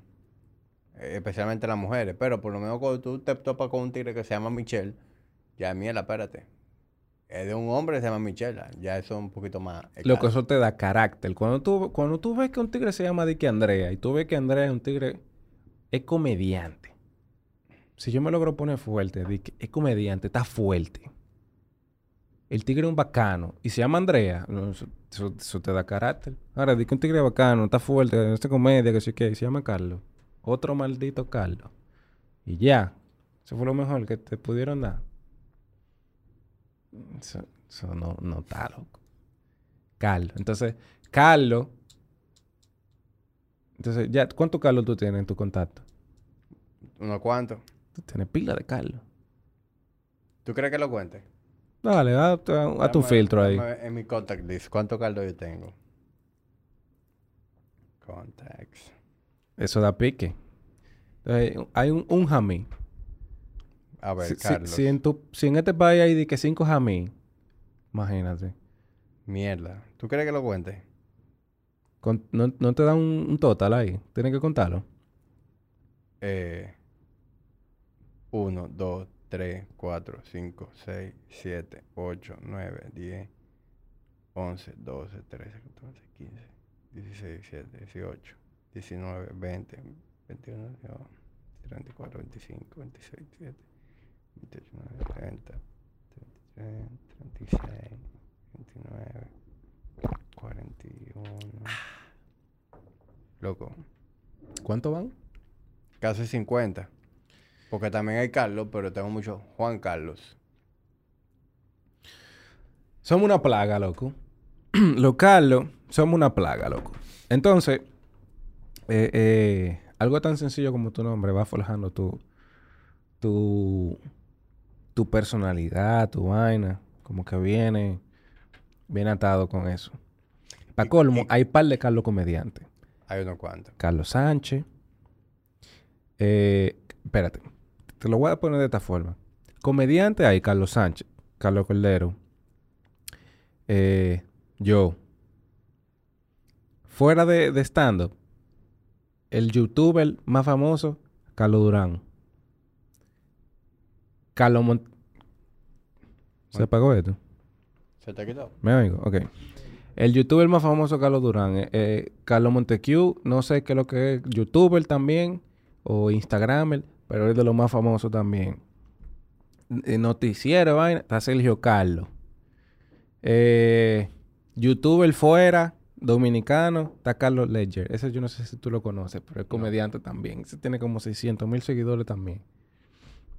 Loco. Entonces los Carlos están demasiado presentes en el medio también. Entonces, eh, viniendo yo, di que subiendo ahí, otro jodido Carlos. Eso ni motiva, loco. A, a, a, a nada. Eso no, no, no motiva a nada. Bueno, pero le, le un buen giro con el, ahí Carlos. Le di un girito ahí. Entonces, ¿qué pasa? Como tan, estamos tan gatados así, por eso fue el video promo que yo hice aquella vez que, hablamos, para promocionar el show. Yo dije, coño, yo soy otro Carlos más que está subiendo. Otro fucking Carlos. Entonces me apoyé de eso, de que ya hay pila de Carlos, hacer el video de eso. De Carlos Durán, Carlos Sánchez, Carlos Montecu. No, yo soy otro. Y aproveché eso que estaba en mi contra para pa basar, para agarrarlo y tratar de hacerlo a mi favor. Quedó bastante bien. Lo voy a poner en el Instagram ahí en, en pineado para que lo, para que lo vean los tigres. Sí, yo ¿Aquí te yo- siguen más hombres o mujeres? Eh, yo creo que está even. Es decir, la última vez que yo vi métrica eran de que 51% o 52% mujeres. Loco, y un yo era 48% hombres. yo era 40, y s- 40 eh, yo era como 52, 53% mujeres y el resto hombres. Y hubo un momento que no me acuerdo qué pasó, que me dieron follow pila de tigre y ahora es al revés, ahora está como 40 55% hombres. Te digo a ti. Bueno, a lo mejor es porque creen que tú eres gay. Sí, eso es, yo te Te digo. ganaste un 10% ahí de la, de la comunidad. Bueno, al final seguidores son seguidores. Yo- Al yo- final ellos van al comedy y pagan el show. Y me hacen cheers, me hacen porra. Carlos. Fui que te pregunté si comiste. ¿Comiste? ¿Comiste, mi rey? Lo pusiste en MyFitnessPal, lo que te comiste. Mira, loco, y a ti te gusta mucho la comedia entonces. ¿Qué, qué comediante a ti te gusta? Aparte de Carlos Abreu. De Carlos. Mira, para serte sincero, a mí me, me gusta el trabajo que tú estás haciendo. Yo creo que de, de, de la camada de nuevos comediantes, eh, tú eres uno de los tipos que tiene más potencial. Loco, gracias. Me gusta, el, me gusta el trabajo que tú estás haciendo. Eh, Yabra ha evolucionado muchísimo también. Creo que Yabra va por buen camino. Antonio también está haciendo un buen trabajo. Y, y creo que de hecho que ustedes estén haciendo cosas juntas es porque ustedes han, a lo mejor, han ido gravitando uno hacia el otro, entendiendo que los tres están como que con el mismo nivel de proyección. Sí. eh, su material no es igual, pero por lo menos piensan parecido en, en- dentro de la comedia. Sí, somos diferentes, pero los tres eh, nos respetamos y admiramos uno, uno al otro. Sí, y, son, y son como que la nueva sangre.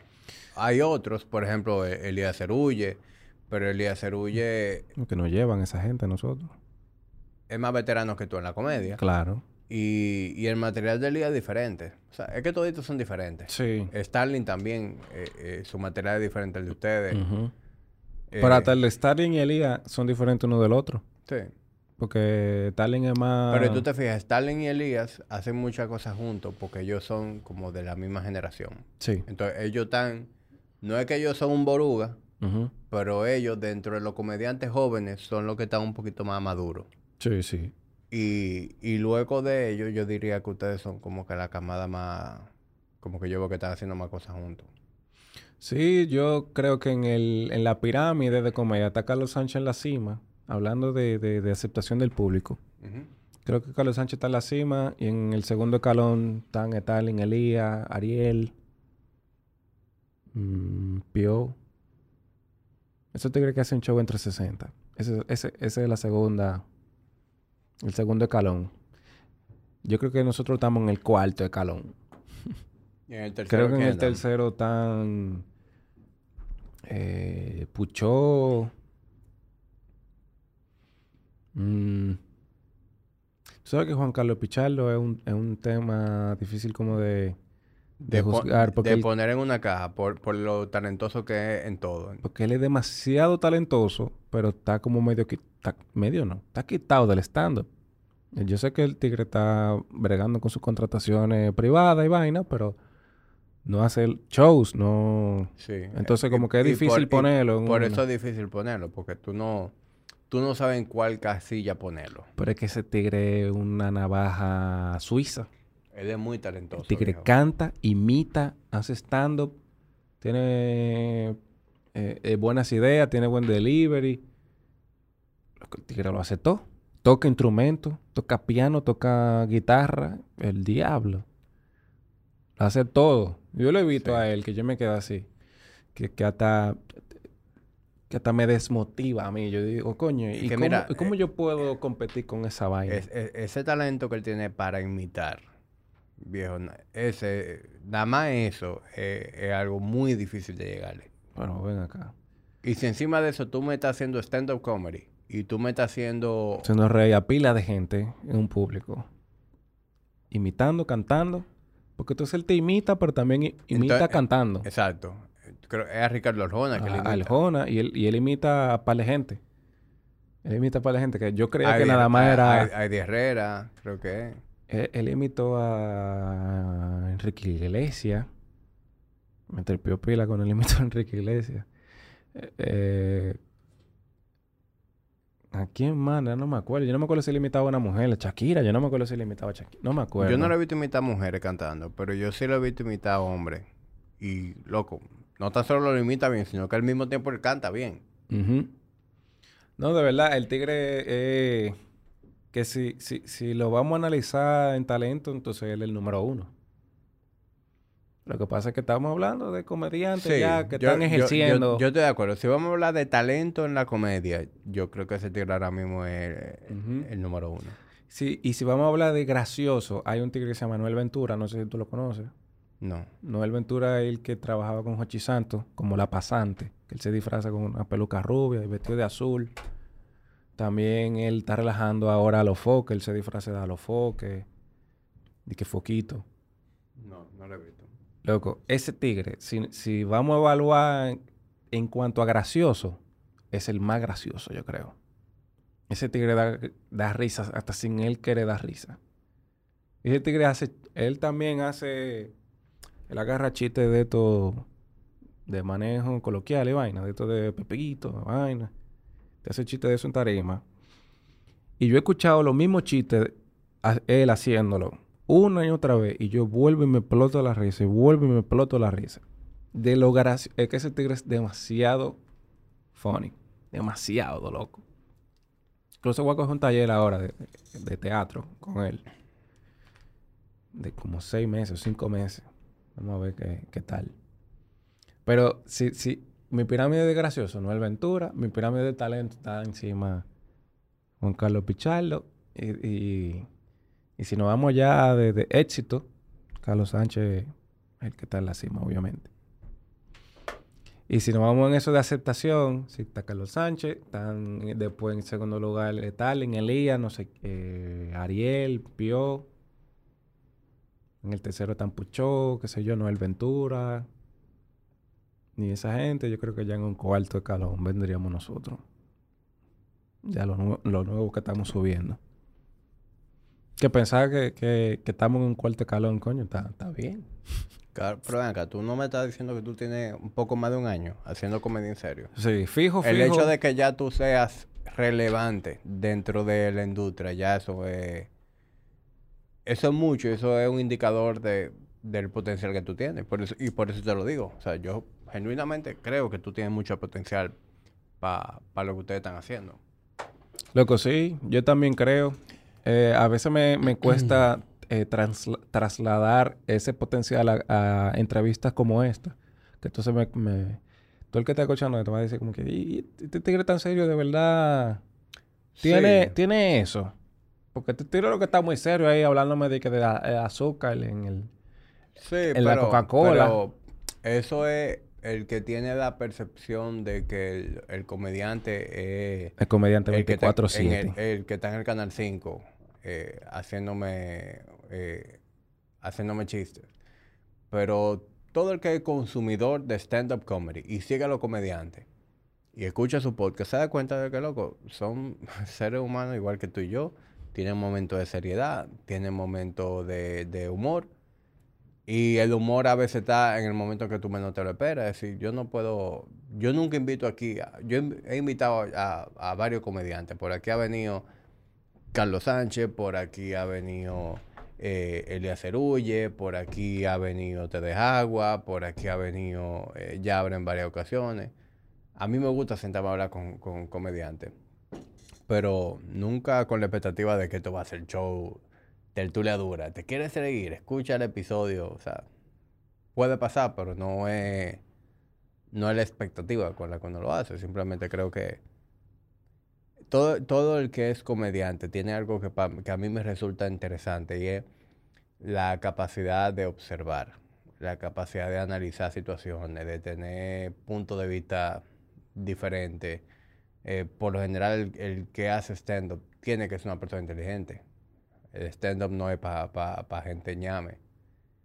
Eh, y esos son ingredientes que te hacen una buena conversación. Definitivamente. Cuando estamos los comediantes juntos, ahí se hablan vainas bastante fuera de lo común. y, y mucho, cada comediante tiene su ángulo, pero por, hablando ya de fuera, que tú me preguntaste de fuera, viejo, hay tigres que son comediantes, que son genios, que tienen que ser genios obligados para saltar con, con, el tipo de análisis que hacen. Un Bill Maher, por ejemplo, que ya tiene mucho tiempo que no hace stand-up. A la gente lo conoce más por el show que le hace en HBO. Loco, ese tigre es genial. Y cada vez que ese tipo se sienta, hace un rant de cualquier tema. Es el viejito con los lentes, ¿verdad? Sí. Sí. Te digo que yo no soy muy conocedor de nombre y vaina. De, de, ya eh, comediantes muy populares. A mí hay una inmensidad de comediantes que me gustan. A mí me gusta eh, Dave Chappelle nunca se puede quedar fuera de la conversación. Eh, me gusta Chris Rock, me gusta Lucy Kay, me gusta George eh, Carlin, me gusta Andrew Schultz, Tom Segura, Sam Morrill, Mark Norman, me gusta... Eh, ¿Y Kevin Hart te gusta? Kevin Hart me gusta, pero se ha puesto como que muy comercial. Okay. Entonces, a mí me gusta más el show, el material de Kevin Hart de como de, de, para atrás. Ya es como que él sigue siendo un tipo extremadamente gracioso y tiene un lenguaje corporal que tú lo puedes poner en mute y viéndolo tú te vas a reír. Pero él se ha puesto muy comercial. Es muy gracioso él. Y, Tú sabes quién me gusta mucho también, eh, eh, Ricky Gervais. Ok. ¿Sabes cuál es? Sí, sí, el, el inglés. Ajá. Él yo no he visto stand-up de él. Yo lo he visto él haciendo otras cosas. Y, eh, como conduciendo premios, lo he visto haciendo como vainas así graciosas. Roasting, exacto. A mí, lo, él tiene varios specials en, en Netflix y a mí me... A mí, él, él tiene un humor muy negro. Para mí me gusta el humor negro. Ok. Eh, yo nunca vi The Office, la, la versión de Él- él. ni yo tampoco. Yo vi The Office, la versión que, que todos conocemos, la de Steve Yo la, estoy- Carell, yo la estoy acabando esa ahora. Yo... La versión de UK de Ricky Gervais, y hablé eso con, con Elías cuando vino, eh, él me dijo que me le va a conseguir, le voy a tirar. Porque él me dijo que me, me le va a ubicar. Hay gente que me ha dicho que la gringa da más risa. Como que, como nosotros estamos más, entendemos un poquito más el humor, Gringo. ese jam pop gringo, que, que el inglés. Que, que es más gracioso, pero tengo la curiosidad de verlo y, y hacer esa conclusión yo mismo. ¿Tú eres muy de serie y de película? Me gustan, sí. ¿Qué, qué tipo de película y serie? De, mira, yo migro mucho hacia full comedy o full acción. A, mí, a mí me gusta mucho la, la vaina agresiva. Por ejemplo, eh, en, en películas y series, siendo vainas medievales, en donde hayan tigres con espada, cortando cabeza, me gusta, Señor de los Anillos. me gusta. Pero, por ejemplo, yo no soy de que súper fan del Señor de los Anillos. Yo soy más, yo te disfruto más 300. 300, te disfruto más Game of Thrones, te disfruto más eh, esta vaina, la, la de la de Mel Gibson, Braveheart. Braveheart. Esa película es de mis favoritas. Entonces, me gusta mucho ese tipo de películas. Me gusta también Y las comedias, tú dijiste. un Jason Bourne, Mm. un James Bond. La Eh, James Bond de, de, de Daniel Craig. Porque las anteriores a mí... eh, sí, para mí la saga de Daniel Craig es la que Es la mejor. es mi favorita. Porque Pero- el James Bond de verdad. Pero sea, viejo, sien- siendo película y serie, yo disfruto todo lo que tenga agresividad y al mismo tiempo good taste. Porque a mí no me gusta la vaina agresiva porque sí. Tiene que haber un buen guion, tiene Exacto. que haber un- un- una buena producción. Me encanta la vaina de mafia. Soprano, Peaky Blinders, eh, El Padrino. El Padrino. A mí toda la vaina de mafia me gustan. Eh, A mí la vaina de mafia no me... No me roban. a mí sí. Me gustan, pero no es de que mierda, me gusta pila. No. ¿Sabes que la comedia a mí no me gusta? Es que ya no se hace buena comedia. Es que hacer la, comedia es muy difícil. ¿Cuándo fue la última? es una película de comedia. Con este tema de la, de la de la cultura de cancelación, hace tiempo que se dejó de hacer buen cine de comedia. ¿Cuál fue la última película buena de comedia que tuviste? Mira, de mis películas de comedia favoritas es Longest Yard. La de Adam Sandler en la cárcel. Sí. Esa tiene que ser la película que más, que más risa me dan. ¿Qué otra película de comedia me gustan? ¿Tú sabes unas películas raras de comedia que me gustan? De que... eh, My Greek Fat Greek... My Big Fat Greek Wedding. ¿Tú viste esa? Sí, yo la recuerdo, pero no, como que no recuerdo el detalle. Una tipa Yo sé que la vi, pero- griega, con su familia griega, se va a casar con un inglés o con un gringo, no me acuerdo. Y era como el gringo conociendo a la familia griega de ella, más loca que el diablo. Esa película me, me dio, me gustó mucho. Ah, eh, Coming to America. Creo que esa tiene que ser mi comedia favorita. Es buena, pero yo no te puedo decir que es mi favorita. Loco, a mí me gusta pila. Arsenio Hall y, y Eddie Murphy ahí. Me gusta pila, loco, esa. Pero realmente, por ejemplo, la comedia, o sea, yo disfruto más la comedia en un show de comedia, un stand-up, Sí, que, que en una película. sí, es decir, sí. Es que una un película buen- es muy difícil un sacar buen- una comedia. Un buen especial siempre va a ser mejor que cualquier eh, película. Estoy de acuerdo. O que, o que cualquier sitcom. Es decir, porque es que desde que tú involucras eh, terceros en ese proceso, ya tú, por ejemplo, lo- los sitcoms, como que hubo una época en la comedia en la que todo comediante lo que quería era que lo buscaran para un sitcom. Y el pionero en eso fue eh, Jerry Seinfeld. Seinfeld. Y hubo un tiempo que ese era como que el éxito de un comediante. Sin embargo, ya un sitcom con un guion super lame, con los aplausos y la risa de traga. O sea, muy pocos sitcoms tú verdaderamente puedes decir que, mierda, esa vaina me da risa. Sí. A mí me gustaba Two and a Half Men con Charlie Chin. Me gustaba...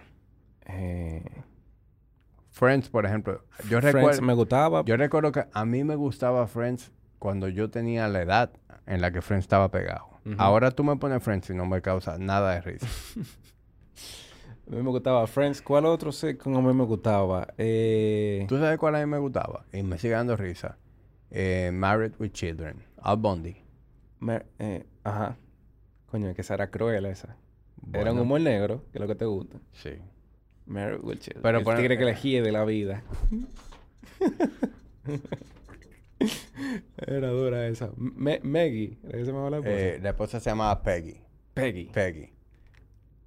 Peggy. Y, Marcy, la vecina, que él siempre la vivía dando cuerda. Entonces era Es que en verdad era, era, un- era un humor para para la gente como amalgada también, así que uno se identifica con ese tigre y vaina. No, y que era un tigre que no tenía filtro. Pero tú recuerdas Sí. que él vendía zapatos y él a las mujeres gordas le hacía su bullying, a las mujeres feas también. Sí. Que ese tipo de vaina hoy en día no pasa. O sea, ese tipo de, de comedia no, no han hecho el primer piloto y ya eso está cancelado Ujú. con, la, con la sensibilidad que tiene la gente Porque hoy hay en día. demasiada vaina estúpida. Y por eso es y por eso que tú no vas a ver por un buen tiempo una película taquillera que de risa, que genuinamente de risa. Yo creo que la última película de comedia que yo vi que yo- genuinamente yo dije, "Mierda, me gustó, qué maldita risa", fue Tropic Thunder. Yo la empecé y no, no la acabé. No. ¿No te gustó? No, es que no me gustó, pero me acuerdo que la empecé y por alguna razón no, no pude seguir viéndola y tampoco me, me atrapó hasta donde la vi. Pero no es que no me gustó. Eh, ahí está Ben Stiller. Ahí está Jack Black también. No, Sí, y está eh, eh, Robert Downey Jr., Robert Downey Jr. que es, para mí es el papel que da más risa que en la, que en Él la está como moreno, eh, Sí, que- pintado a la mala, que, ajá, que él se hace pasar por negro en la, en la, en la película. Tiene un buen cast, realmente. Pero mira, en películas a mí me gustan. Tú dijiste que a ti te gusta la vaina agresiva, pero con sustancia. A mí me gustan las vainas eh, intelectuales y ciencia ficción. Eso es lo que a mí más me gusta. Dígase Matrix. Cuando a mí me empiezan a hablar vaina loquísima, con sentido e inteligente, esa vaina es la que a mí más me gusta. Yo he visto Matrix como 70 veces, loco. No, Ma- Matrix, Yo me sé hasta los diálogos de, de esa vaina. Matrix eh, es una película, es un must. Es decir, Es un must. Luego, y un antes y un después del cine. Mm, Tanto claro, en cuanto las, a trama. todas las escenas de acción del Matrix para adelante se cambió la forma en que se peleaba. Ujú.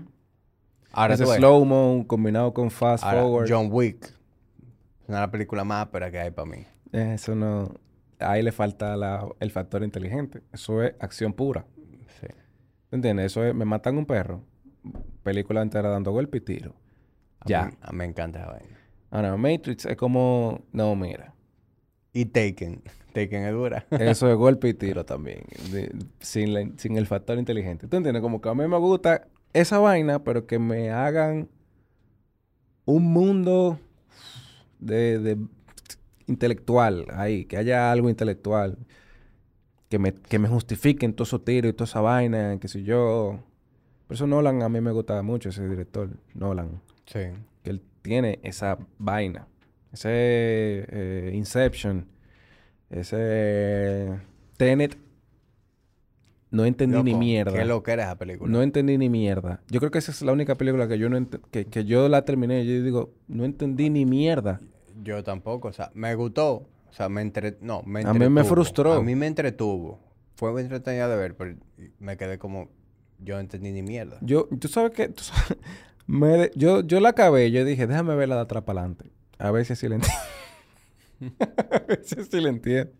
Porque que no, y me, me frustra no entender una película. Me hace sentir Ince- bruto. Inception fue una loquera también. Inception fue una loquera, pero lo- tú le llegas y tú entiendes que... Tú Y entiendes. para mí, la mejor saga de Batman es la de Nolan. Pero claro, o sea, y, y, y lo que me gusta de eso es que eso yo no lo puedo encasillar ni siquiera como una película de superhéroes. Y que, ¿cuál es tu película de superhéroe favorito? La, las, la saga de Batman de Nolan. ¿Cuál es tu, eh, ahí hay política. Ahí te verán con política, drama, acción, eh, Sí. thriller. La primera, que, que bregan con el Scarecrow, con el espantapájaro. es- Esa hasta tiene escena como medio que, que da miedo y vaina. No, esa no es la primera. Ese Batman Begins. La primera es con Liam Neeson. ¿Te acuerdas? Así que él es Ra's al Ghul. Ajá. Esa es la de Scarecrow. Esa es. Sí. Después viene la del Joker y después viene la de Bane. Ok. Sí. O- oye, a mí me gustaron demasiado esa película. Y el final de la tercera... Para mí, un- el final de una película es de que es súper mega importante.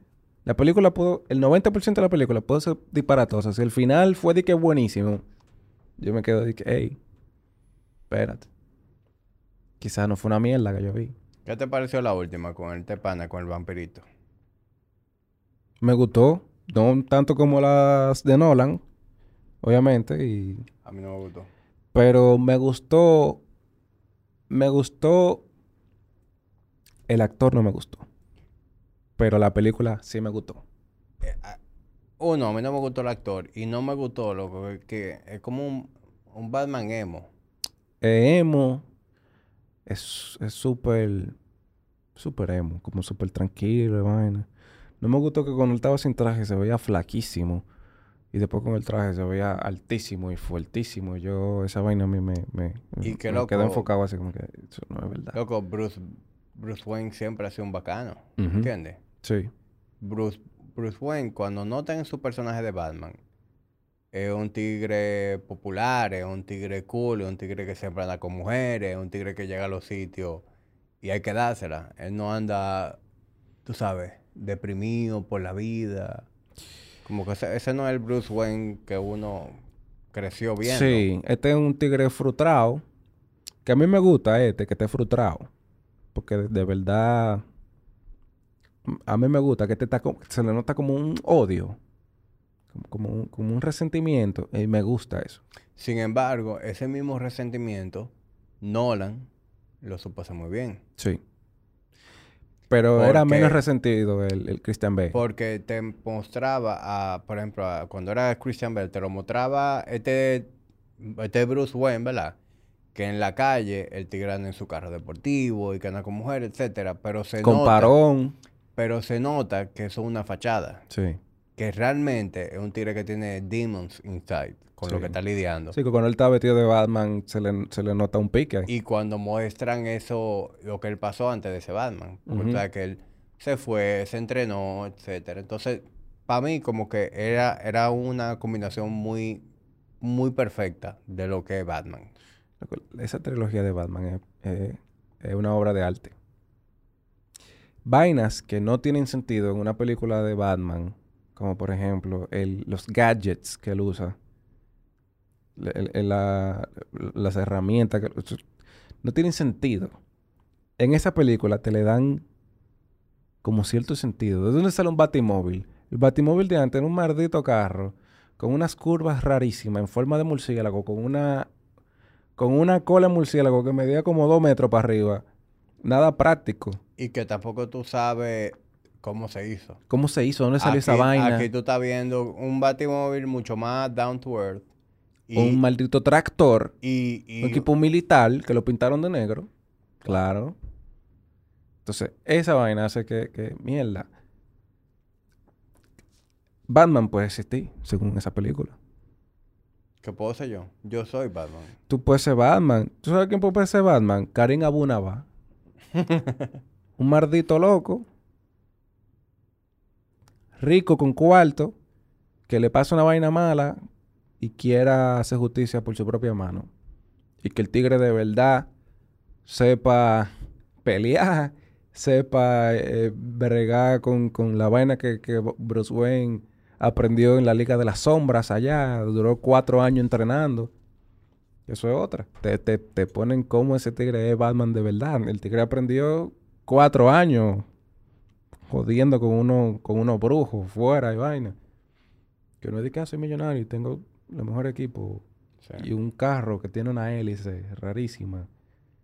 Entonces, como que toda esa vaina y las conversaciones son demasiado buenas. Eh, ¿Tuviste Truman Show? Claro. Esa película yo la tengo en mi, en mi top 10 también. De película. De Truman Show. Yo tengo 300 en mi top 10 también. 300 tiene demasiado flow, loco. Y es poética esa película. La película es buena. Es poética, loco. Cuando Leonidas empieza a hablar y vaina, que te, te- o el narrador hablándote de Leonidas, loco. Eso es poesía, loco.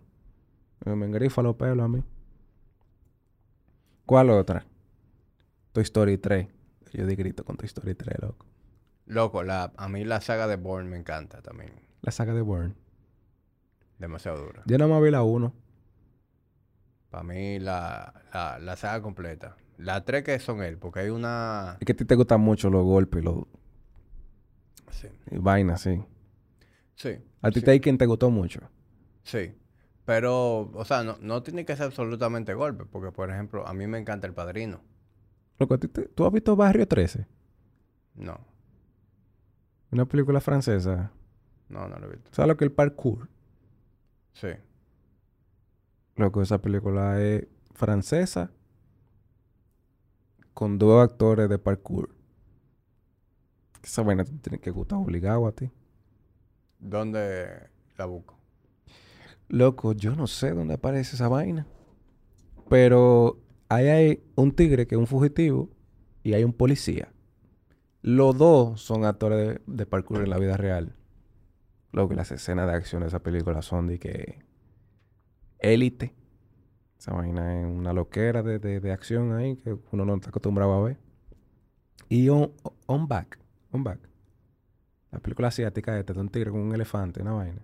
No, loco. ¿Y dó- ¿Dónde es que tuve película, La muchacho? que se famosa de película china, vaina de esas asiáticas. No, no, Y nunca IP Man. ¿Eh? IP Man, IP Man. Ah, esa sí yo sé cuál es. No, te- no me... ¿No te gustan esas? No. Esa ya de que Es que, vaina, es que vaina co- china. es que como te decía, a mí me gusta la agresividad con, con sustancia. ¿Te gusta John Wick? Ahí no hay sustancia. Hay, hay una sustancia, loco. ¿Qué sustancia hay ahí? El perro. Y ya. ¿Tú quieres menos sustancia que eso? Eso, eso es lo menos que tú puedes darle. ¿De, ¿de qué trata la película? Un tigre que le matan pe- el perro pero y fuera se alma la del diablo. John Wick, lo que hace John Wick tan ápera es las escenas de pelea de acción. O sea, John Wick marcó un antes y un después también. Así como con Matrix empezaron a pelear diferente en la película, con John Wick también, loco. No, no. Tú me vas a tener que hablar con ejemplo aquí. De, de- de- ¿A qué tú te refieres con eso? un tigre peleando con, con una pistola que en lo que te está tirando un trompón también te mete un tiro en la cara.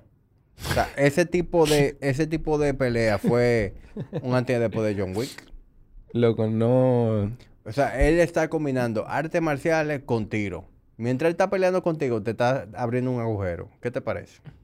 Eso fue John Wick. ¿Te va a hacer? Loco, mira, ese reloj se reinició.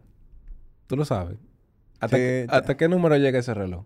Cada 100, él se, cada 99 con 99 él se reinicia. Quiere decir que Ah. tenemos 173 minutos. Lo que quiere decir que tenemos 2 horas. Vamos casi para 3 horas, ¿verdad? Sí, loco. Eh, está bueno ya por hoy. Por eso- Ahora que ¿qué- yo me estaba fue? calentando. ¿Qué fue? ¿Te dio hambre? Yo me estaba calentando ahora. ¿De qué tú quieres que hablemos? Mm, de mujeres. Ok. De que te gustan las mujeres. Sí, me gustan las mujeres. Disclaimer. Me gustan las mujeres. Loco, tú, tú pones aquí de que el user. Yo tengo que decirlo.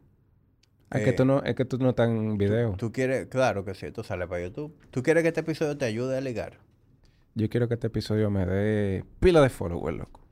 Ok, bueno, eso no te lo prometo, porque tengo que tener pila de followers yo primero. Tú tienes 27 billones ahorita. Es pila, loco. Sí, he crecido. Está bien, todo, todo, todo es cuestión Todo de... es relativo. Relativo y vaina. Todo Para mí eso es pila. Bueno, para mí también es pila, porque Bueno, pues ya. yo, recu- yo recuerdo el año pasado, yo empecé, el, el año pasado yo tenía 7000 followers en enero. O sea, hace un año atrás. Eh, hoy tengo 27. es Un año atrás tú tenías 7. Ajá, Coño. Un año 20 subiste. Eso es pila. Eso sí. Pila. Ojalá yo con este podcast suba 5 mil. No, no- no te lo puedo prometer eso, pero ojalá, viejo. Loco, mira, eh, a ti te escriben Y ojalá que de, los de los 10 que te sigan a ti me sigan 5 más y, y me, me meten 33. Tú verás que sí. Pero tú sabes que yo no le doy mente a eso. A los followers. No. Eh, yo, más que los No te- followers, no, le yo no te voy a negar, o sea, s- eh, se siente heavy porque eso es como que ese es un indicador, ¿verdad? Exacto. De- del trabajo que tú estás haciendo. Si yo tengo 7000 followers y hoy tengo 27000 un año después, eso es un indicador de que a la gente le está gustando el contenido. Exacto.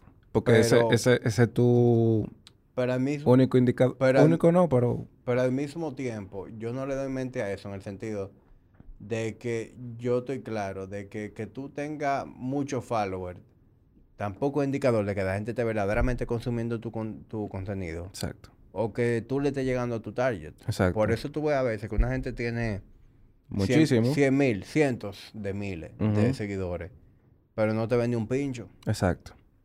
¿Por qué? Entonces, no Porque es el único a indica- me- a lo mejor te, te sigue un viaje de gente random a lo mejor eh, la gente que te sigue no son el target al que se dirige cualquiera que sea el producto que tú estés vendiendo, en el caso de que tú tengas un producto que vender. Exacto. Hay, hay gente que son, que tienen seguidores y punto, pero no hacen nada. O sea, Exacto. no, no, en- no- no enganchan. no, ni tampoco tienen algo que venderte, más que las marcas que yo anuncio. Exacto. Porque, por ejemplo, el que me sigue a mí, yo le estoy, yo, no es que le estoy vendiendo algo de manera agresiva, pero yo le estoy dando un producto. Yo le doy Body Ignition, ¿verdad? Y yo le doy el podcast. Entonces, todo el que me sigue, o le interesa aprender de, de fitness, tal tanto de lo que hace Body Ignition, o le interesa el podcast y quiere mantenerse eh, al tanto de los episodios que van saliendo y el contenido. Pero viejo, hay gente que tiene seguidores que lo único que hacen es subir fotos enseñando, Chapas. enseñando chapa o anunciando una marca. Sí. Que viejo, por buena que esté cualquiera de esas mujeres, yo no la sigo. No. Yo no puedo seguir una gente de que nada más porque está buena. No, no.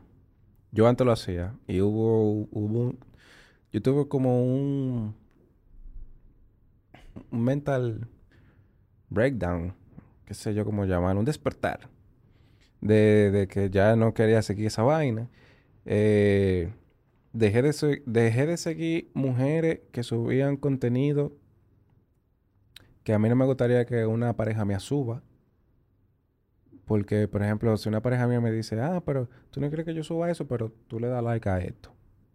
Eh, yo hice como ese, ese, proceso y dije, coño, déjame yo dejar de yo seguir este tipo de vaina que lo que hacen es hacerme perder tiempo, envenenarme. También cuando tú en público abres un Instagram, bueno, lo primero que te sale un culo, pues, déjame yo quitar esto también.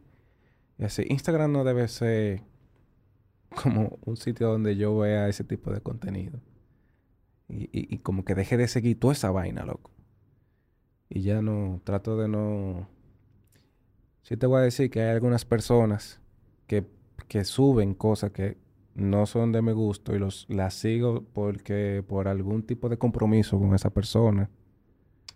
Pero es que para mí, Pero eso también... me, me impresiona esa parte ahí, como, ok, como un compromiso ahí. Pero yo creo, yo creo que eso también es una presión que uno se mete de manera innecesaria. Sí, Porque who's Totalmente. keep- who's keeping track? O sea, who's ¿tú, keeping tú track? te das cuenta cuando alguien te deja de seguir. No.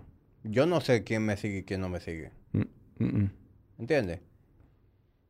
Entonces, el hecho de que si, si mañana tú me das un follow, porque de repente ya no te interesa el tipo de contenido que yo hago, yo no me voy a dar cuenta. ¿Cómo yo me dar cuenta? Y aunque yo me dé cuenta, ¿de qué manera va a afectar eso mi relación contigo? Yo me voy a quedar contigo. Tú, tú no, pero la mayoría sí.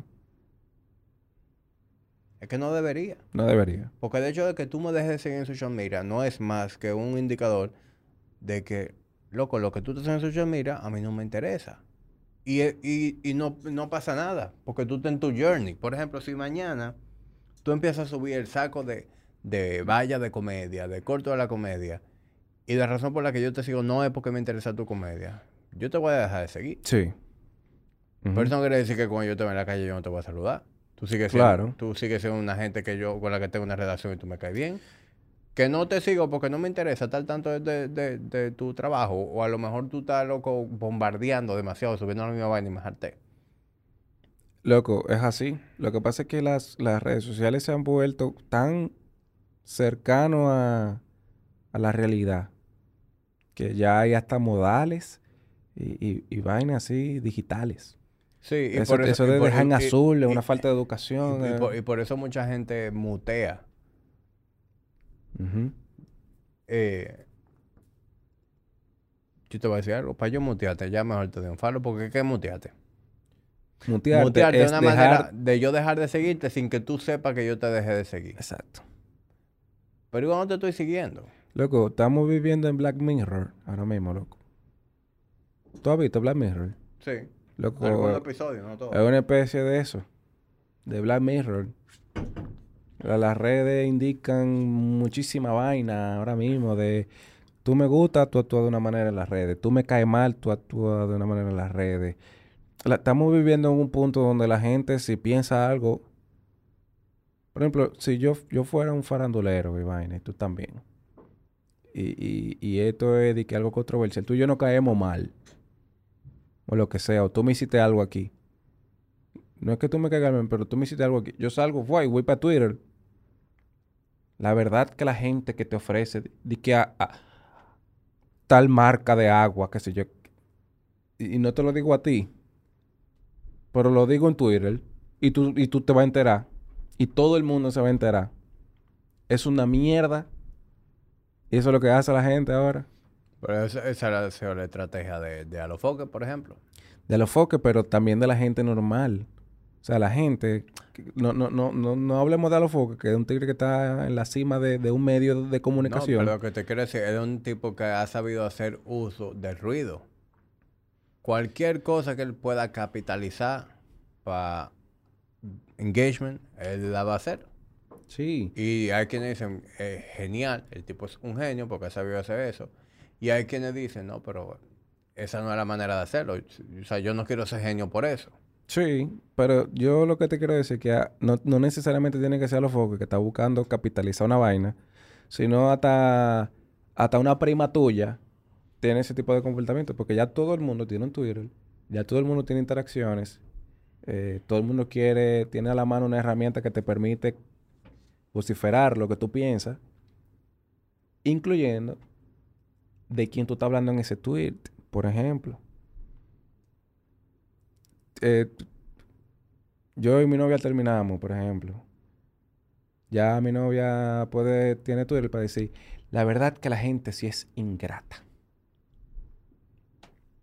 Y ella no lo foca, ¿entiendes? Es como todo el mundo tiene ese poder ahora mismo. Y, y- y- y lo hacen así en vez de hablar con esa persona, en vez de, de, de tomar como el rumbo que yo considero que es normal. Es que ahí entran tantas variables en juego, porque sí, lo hace, pero a lo mejor ni siquiera es porque quiere que el mensaje te llegue a ti, es porque esa es su manera de llamar la atención y que gente le pregunte, ¿qué pasó? ¿A qué te refieres? Y ya entonces ya tiene el oído de 10 gente que le interesa ver qué es lo que está pasando. Y entonces ahí entra el morbo, ah, pero es que están terminados, qué sé yo, qué van. Entonces, casi todo lo que pasa en social media no es más que una persona que quiere llamar la atención de una manera u otra. Y eso a mí no me gusta, para nada. Yo odio las redes sociales. Y lamentablemente mi carrera, que me gusta, me gusta hacer reír a la gente, me une a las redes sociales. Sí. Pero el uso cotidiano de quiero mostrarle al mundo que... Mírenme qué linda. Mírenme, mírenme haciendo esto. Mira mi, ca- mira mi carro, mira mi, Mira mi carro. mira para donde yo salgo a comer. Mira, qué sé yo, que, que Necesito cuando tú lo acompañas de buenos sentimientos, a mí no me molesta. Por ejemplo, cuando tú quieres anunciar, mira cómo yo quiero mucho a mi amigo. Mira cómo, mira qué bonita mi mamá. Mira qué, qué sé yo. Cuando hay una un buen sentimiento atado a lo que tú quieres mostrar, a mí no me molesta. A mí me molesta cuando hay vanidad, cuando hay chavainismo, cuando hay una segunda, una vaina, como que no está atado a buenos sentimientos. Entonces, ahí no me gusta. Pero es que si tú te pones a ver, eh, sí, yo también, todo lo que tú me estás diciendo, yo lo odio también de las redes sociales. Pero las redes sociales no son más que un reflejo de lo que la gente es. En resumen, lo que yo odio es a la gente. ¿Tú me estás entendiendo? Eso es la gente, loco. El día, hoy en Instagram, hoy es TikTok, hoy es YouTube y mañana vamos a ver lo mismo reflejado en otras redes sociales. No es más que la gente. Eso es- la gente tiene manera de llamar la atención, la gente tiene manera de compensar sus inseguridades. ¿Entiendes? Sí. Que yo lo que yo odio que la gente sea así, sí, yo lo odio. Entonces, mira, mira. Entonces, es tú encontrar la manera en que tú usas social media sin esa parte negativa. ¿De qué manera yo uso social media? Social media, número uno, es una herramienta de marketing para mí. Social media es donde yo promuevo el podcast, es Sí. donde yo promuevo mi, mi Body Ignition, es donde yo le enseño a la gente lo que yo hago y de qué manera lo que yo estoy haciendo a ti te puede resultar de interés o de provecho. Tal cual. Y en segundo lugar, es una red en la que yo me entretengo. A mí- yo no me entretengo con farándula. No. Yo no me entretengo llevándole la vida a nadie. Yo me entretengo con el humor. Y si tú ves mis, mis redes, tú vas a encontrar muchísimos memes, tú vas a encontrar muchísimos comediantes que yo sigo, tú vas a encontrar muchísimos podcasts, otros podcasts que consumo, y tú vas a encontrar otras cosas que para mí son de interés. Tú vas a ver muchas cuentas de, de, de Jiu-Jitsu, tú vas a ver muchas cuentas de, de entrenamiento, de nutrición, de motores. Entonces yo tengo algo, un algoritmo curado que me arroja a mí lo que a mí me gusta ver. Ujú. Y tú, bueno, es que tú tienes que seguir amistades también, supongo. Sí, Y ahí, ahí está la vaina. Cuando tú ves de esas amistades subiendo disparate. sí, loco, pero yo... Contenido personal que para ellos no todo- es disparate. todos hemos cometido, todos hemos sentido eso que tú dijiste antes de, coño, quiero dejar de seguir a esta gente, pero yo no creo que esa gente sienta que, que yo tengo algo personal en contra de ellos, simplemente que no me interesa su contenido. Todo el mundo ha pecado de eso y yo, yo te puedo decir, yo tengo un par de gente en mute, pero yo la tengo en mute porque yo sé que son gente que están viendo quién le dio un follow. ¿Entiendes? Ok. Sí, hay gente Y que, te digo que la de- verdad. que y te digo la verdad. A lo vaina. mejor esto es un momento en el que yo mismo debería ser coherente con lo que te digo. Y cuando yo me vaya de aquí, le voy a dar un follow. Porque no me importa. Con todo y mute. Fua, un follow. Es, es que tenemos que ser coherentes. Yo no puedo venir aquí a decirte, ¿por qué somos de tal manera? ¿Por qué tú no le das un follow en vez de mutearlo? Y yo pecar de Y lo tú mismo. muteando a Pues, gente. coño, tenemos, la coherencia tiene que empezar por ti, viejo. Sí, dile el nombre ahí a quien. No tenemos que llegar a ese punto, ¿verdad? Porque yo no ando buscando enemigos, simplemente yo ando buscando limpiar mi feed. Está bien, pero tú el que está viendo este video va a estar de que déjame ver si Hamid me, me dio un follow ahora. Mira, coño, era de mí que estaba hablando. Hasta yo voy a salir por ahí a chequear si, si me diste un follow. Yo te di un follow hace rato. Es verdad. Yo, Hay gente que, hay gente que tiene app- app- eh, eh, ¿cómo se llaman? Apps. sí. Apps para ver esa vaina. Pero eso yo creo que es una herramienta de, Yo de creo que eso es- infelicidad. Yo loco. creo que eso es tóxico. Eso es muy tóxico para, para ti, no Sí, para el otro. Para ti, claro. Que tú, que a ti te preocupe quién te dejó de seguir. Y, y más tóxico aún es cuando tú afrontas a esa persona. ¿Entiendes? Oh, Porque hay niveles de ¿y ¿por toxicidad. qué tú me dejaste decir? Oh, Nivel uno, que a mí me... me, per- me- A mí que- nadie me ha dicho que eso. yo te atento Por suerte. que yo te atento a quién me dejó de seguir. Ese es número, ese es un primer eh, paso. Pero hay un segundo paso en el que yo te reclamo a ti, loco, ¿y por qué tú me dejaste de seguir? A mí me han preguntado. Hace mucho que no pasa, pero yo he tenido ese tipo de preguntas. Es que tú, tú dijiste la verdad. No me interesaba lo que tú estabas subiendo. yo, yo puedo ser una persona muy franca. Yo cuando, uno, si a mí tú me importa un poco, yo te puedo dar una respuesta diplomática. A lo mejor te diga, mira, eh, yo te dejé de seguir, loco, porque tú estás muy promoviendo mucho tu negocio y tu vaina, y, a mí eso, tú sabes que no me, no me interesa, pero tú sabes que eso no es personal. Pero si, si tú eres una gente que genuinamente a mí no me importa, yo no tengo ningún problema de decirte loco porque no me importa seguirte. Y como eso te haga... Ni dejar de seguirte tampoco. Como así. Y, y, y cuando yo soy así con una gente, lo bien o mal que tú te puedas sentir me importa menos todavía. Yo puedo ser un poquito despiadado eh, a veces. Tú sabes que tú eres muy frío con, con tus palabras y con tus tu actitud. ¿Por qué tú lo dices? Porque tú muestras poca empatía a veces. Lo he notado como en, que... En, mi, en, mi, en, mi, contenido. No en tu contenido. Eh, lo he notado en persona, hablando contigo, por ejemplo. Como que, por ejemplo, alguien te dice algo que amerita cierta... Manejo. Cierto manejo de tu parte, como que, coño viejo, eh, tal cosa te he visto a ti caminar fríamente, alejarte de, esa conversación así. que, te, que te dijeron como, loco, mira, yo no, me siento muy bien, tal vaina, tal cosa. Y tú te quedaste de que... Y te fuiste. Y yo dije que el diablo, pero despiadado. Es verdad. sí. Yo no me acuerdo, pero ¿Tú, recuerdas el momento específico? Sí. ¿Y con quién? ¿Qué fue? Conmigo. ¿Cómo así? Loco, estábamos hablando, eso fue los otros días. Eso fue en el comedy. Tú me dijiste, que loco, pues tú estás quitado de la comedia. Y yo, loco, sí. Eh, hace varios días que no me subo porque me está pasando. Pa, pa, Y te dije un par de vainitas de las que me estaban pasando.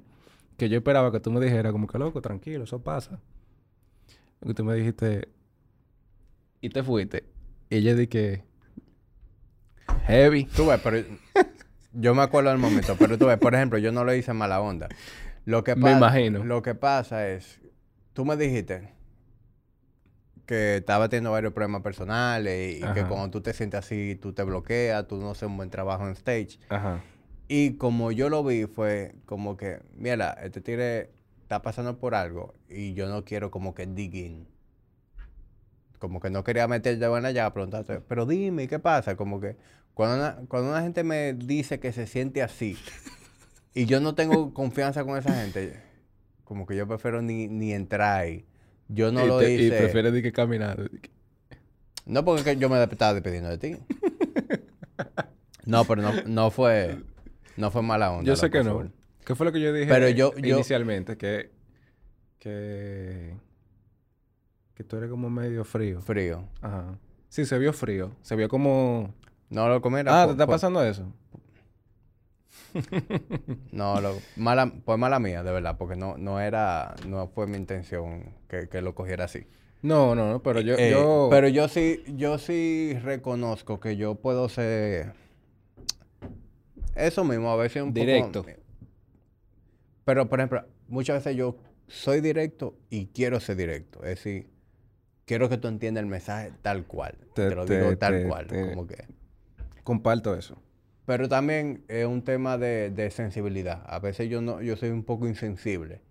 Y entonces con mi insensibilidad, pues dejo de ser empático. Sí. Porque en ese momento, eh, fíjate como tú me dijiste algo, ¿verdad? A lo mejor en el momento tú lo que querías era que yo te preguntara como qué estaba pasando o que yo te diera a lo mejor una palabra de aliento y era así, loco, no te apures, yo no quería, Yo no quería algo, pero sí lo esperaba porque es lo que la sociedad me tiene acostumbrado, ¿entiendes? Entonces, al, al tú actuar así, tú te sales de ese molde, como que mierda. A mí es muy directo. Y, pero en, ese caso, yo... Por lo general, yo soy el que es así. Porque yo me busco mucho problema por ser muy directo o por decir drásticamente lo que pienso sin, sin tapujo, porque me, me pienso que esa es la mejor. Pienso que necesitamos más gente transparente. Sí. En, en, en, ese caso en específico, yo lo que sí te puedo decir que yo soy, yo puedo ser insensible. A veces yo una persona me, di- me está diciendo algo y yo lo tomo de una manera muy literal, el que me está diciendo, no, pero si el tigre me está diciendo que le está pasando algo, lo menos que este tigre necesita es que yo lo joda, Sí, sí. hablándole caballado y que, que todo va a pasar o, o que le pregunte qué está pasando. Es como que, ok, loco, suerte con eso. Eh, cuando otra persona oye la misma conversación y a lo mejor siente el deber, no, pero espérate, yo tengo que darle un- el aliento, yo necesito saber qué es lo que le está pasando, a ver cómo yo lo puedo ayudar. Yo, yo soy, yo puedo ser insensible, ¿verdad? Lo reconozco. Loco, sí, pero hay veces que uno... Yo, yo comparto mucho eso que tú acabas de decir. De, tú deliberadamente quieres ser directo para que llegue el mensaje... Que, que llegue. Porque muchas veces lo que la gente hace es tratar de ser diplomático y vaina. Y, y aunque otra persona está haciendo algo mal, uno viene y, y dice lo políticamente correcto. Pero, por ejemplo, si, si alguien, por ejemplo, mira, mi, mi- por ponerte un ejemplo, mi barbero. Si mi barbero me está pelando y me empieza a hacer un cuento de que le está pasando algo malo, pero dentro de lo que le- malo que le está pasando, yo me doy cuenta que él es el culpable. Que él tiene gran culpa. Y él está triste por lo que le está pasando. Y me lo está diciendo como que loco, mira, me siento mal por esto. Yo soy despiadado. Y yo le digo, loco, mira, pero en verdad, el que está mal eres tú. Y, y yo siento que eso no se lo diría a mucha gente. Y yo me pongo a pensar como que esto no es lo políticamente correcto, porque eso no es lo que él quiere oír. Quizás es Sí. lo que él necesita oír, pero ¿quién soy yo para saber lo que él necesita y lo que no? Pero yo me inclino a decir mi verdad. Yo Tú estás mal por estar haciendo esa vaina y, y pa- un tigre que me está pelando. O sea, que va, y- va y me, me, me hace así. mo- Sí, yo lo veo igual, loco. O sea, para mí, viejo, si lo que sea que tú me estés diciendo, yo te voy a dar una respuesta de lo que, de lo que yo verdaderamente pienso. Porque ya la- el pañito tibio te lo pasaron 10 personas antes que yo. Entonces, lo que yo te diga, o te va a hacer verdaderamente ver una realidad que tú no estás viendo, O en el otro escenario que también estoy dispuesto a aceptar, ya tú sabes que yo soy una gente a la que tú no le puedes venir a hablar disparate. Sí. Al menos que tú estés dispuesto a escuchar la realidad. Entonces, uno, o te ayudé, o dos, o ya tú no me vas a venir a hablar mierda de nuevo. Exacto. Estoy feliz con, las dos, con, con los dos escenarios. Los dos escenarios los acepto. Entonces, yo lo veo de esa manera. Una amiga mía, por ejemplo, se eh, vuelve y termina con el novio, vuelve y termina con el novio, vuelve y termina con el novio. Y tienen un relajo. Y, y, y siempre viene para donde uno a quejarse. Y está triste. Porque el novio, la vaina. Entonces, y a decirle, mira, a ti te gusta esa vaina. Y yo lo que veo es que o tú eres muy estúpida, que tú sigues volviendo, sabiendo que va volver a pasar esa vaina.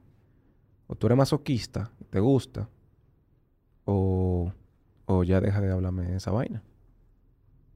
Porque no es verdad que yo voy a estar aquí siempre a pasarte la mano y a escucharte hablar la misma mierda, la misma mierda. Entonces, o a ti te gusta, o tú eres estúpida, o tú eres maso- masoquista, lo mismo que, que te guste. La amiga mía se queda. Ese tipo de... de- ¿Cómo de- se llaman? Para que no venga a hablarte mierda. Entonces, ese tipo de comentarios yo los he adoptado de hace un tiempo por acá porque yo siento que, que lo necesitaba. Loco, Yo tú- siento que lo necesitaba esa vaina. Y tú sabes que también, eh, una de las razones por las que a mí me gusta ser straightforward es por el ahorro de tiempo que me da. Por ejemplo, si tú, hablemos de este mismo ejemplo, tú tienes un podcast y tú me invitas a tu podcast y a mí no me interesa ir a tu podcast porque a lo mejor no me gusta, tú no me caes bien, no me gusta tu contenido, lo que sea, yo no quiero ir a tu podcast. Si yo te digo, esta semana no puedo, loco. ¿Qué quiere decir eso? Que tú me escribir de nuevo la semana que viene para decir, "Ah, yo puedo. Sí. Y la semana que viene yo te voy a tener que meter otro cuento. Viejo, han pasado seis meses y yo cada vez tengo un cuento diferente por el cual no puedo ir a tu podcast. Sí. ¿Qué tiempo le invertido a ese back and forth? Mucho tiempo, ¿verdad? Tiempo y cabeza. En cambio, si yo te digo de entrada, No me interesa ya tu podcast. y, lo, y si tú me caes bien y no te quiero hacer sentir mal, a lo mejor lo voy a buscar una manera muy diplomática de decírtelo. Decirte, mira, viejo, yo creo que yo no soy la persona para tu podcast porque yo veo que tú tienes este tipo de conversaciones. Yo no me identifico tanto con ese mensaje. Y ya, ¿entiendes? Sí. Eh, si- y si es una gente que genuinamente me cae mal, le digo, no, loco, es que no me interesa tu podcast.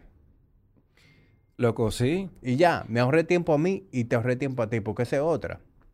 Yo soy una gente que poniéndome del otro lado de la moneda, viejo, lo que sea, si tú no quieres algo, yo prefiero que tú me digas que no de una vez, porque ya yo sé que no cuento contigo y me muevo el próximo, o sea, continúo, sigo evaluando otras opciones.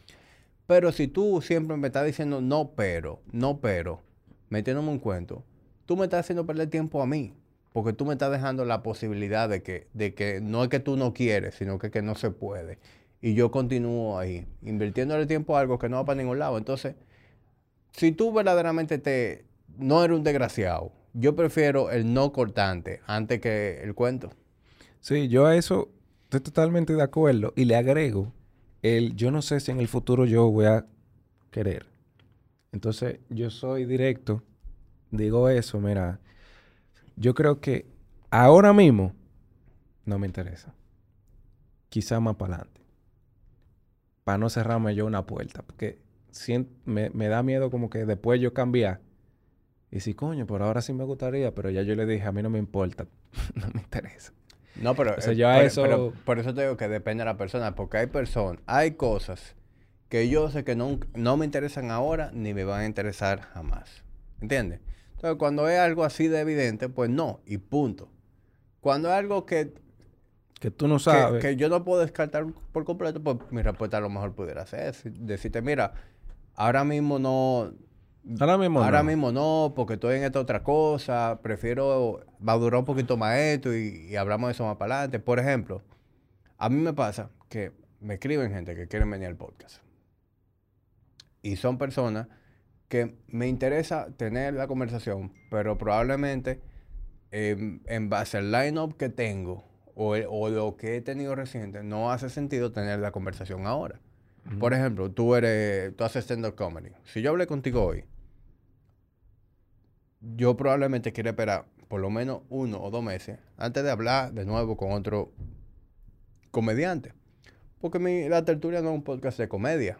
La tertulia es un podcast de, digamos que de estilo de vida, en donde yo hablo de, de muchas cosas que son interesantes, pero muchas cosas que son interesantes. Entonces, yo no puedo convertir mi, mi, mi contenido en solamente stand-up comedy, que es lo que pasaría si yo los próximos tres episodios tengo comediante. Entonces yo tengo que ir dosificando eso. Sí. Si vino una gente y habló de, de inversiones, perfecto, las inversiones son interesantes, pero tú también vas a venir a hablar de inversiones. Vamos a hablar de eso de nuevo en dos meses. Si tú quieres, vamos a mantener el contacto y yo te aviso más para adelante. Entonces, también muchas veces es, eh, eso, es un asunto de timing, tú sabes. Sí, sí. Eh, Vámonos a comer ya. loco, sí. Yo no me había dado cuenta de la hora. De lo tarde que es, ¿verdad? Yo dije que tenía que estar a la una en un sitio. No, es verdad. Yo no pensaba que íbamos a durar de que hasta la, u- hasta la una. 11, 12, 1. Esos son tres. Loco. Tenemos más de tres horas. Tenemos casi cuatro horas aquí. Pero. No. Lo que. Yo no. ¿Tú vas a seguir hablando? Esto se puede editar. Eh, Dale, no, viejo, ya. Ya, yo- ya estoy tarde como ¿sabes? Suficiente por hoy, viejo. Eh, gracias por venir, hermano. Gracias a ti por invitarme. Y perdón por haber herido tus sentimientos en un momento en el que estabas vulnerable. Te repito, se puede interpretar que me heriste mis sentimientos, pero fue más que me sorprendió Lo foco el que yo puedo lo hacer. focal que tú fuiste, exacto. Pero te repito, no era que yo quería una respuesta, un- una palmada de la espalda, sino que la esperaba porque es, no. es la norma. Es como como un algo, como, papá, está todo loco. Eso pasa, lo que sea. No me acuerdo Bueno. creo que yo estaba diciendo, sí, me, me acuerdo. Pero no te sientas mal, loco. Bueno. Fue como también una cucharada de que, mierda, así que se sientan conmigo a veces. Será. Sí, puede ser que eso fue el karma. Sí. No, pero... Pero tranquilo, no- loco, tranquilo. No fue mala onda. Yo sé que no. Gracias por venir, hermano. Que, que tú, tenga- tú haces un handshake al final de... Eh, sí, nos damos la mano. Coño, Eh. agarré un hombre hoy.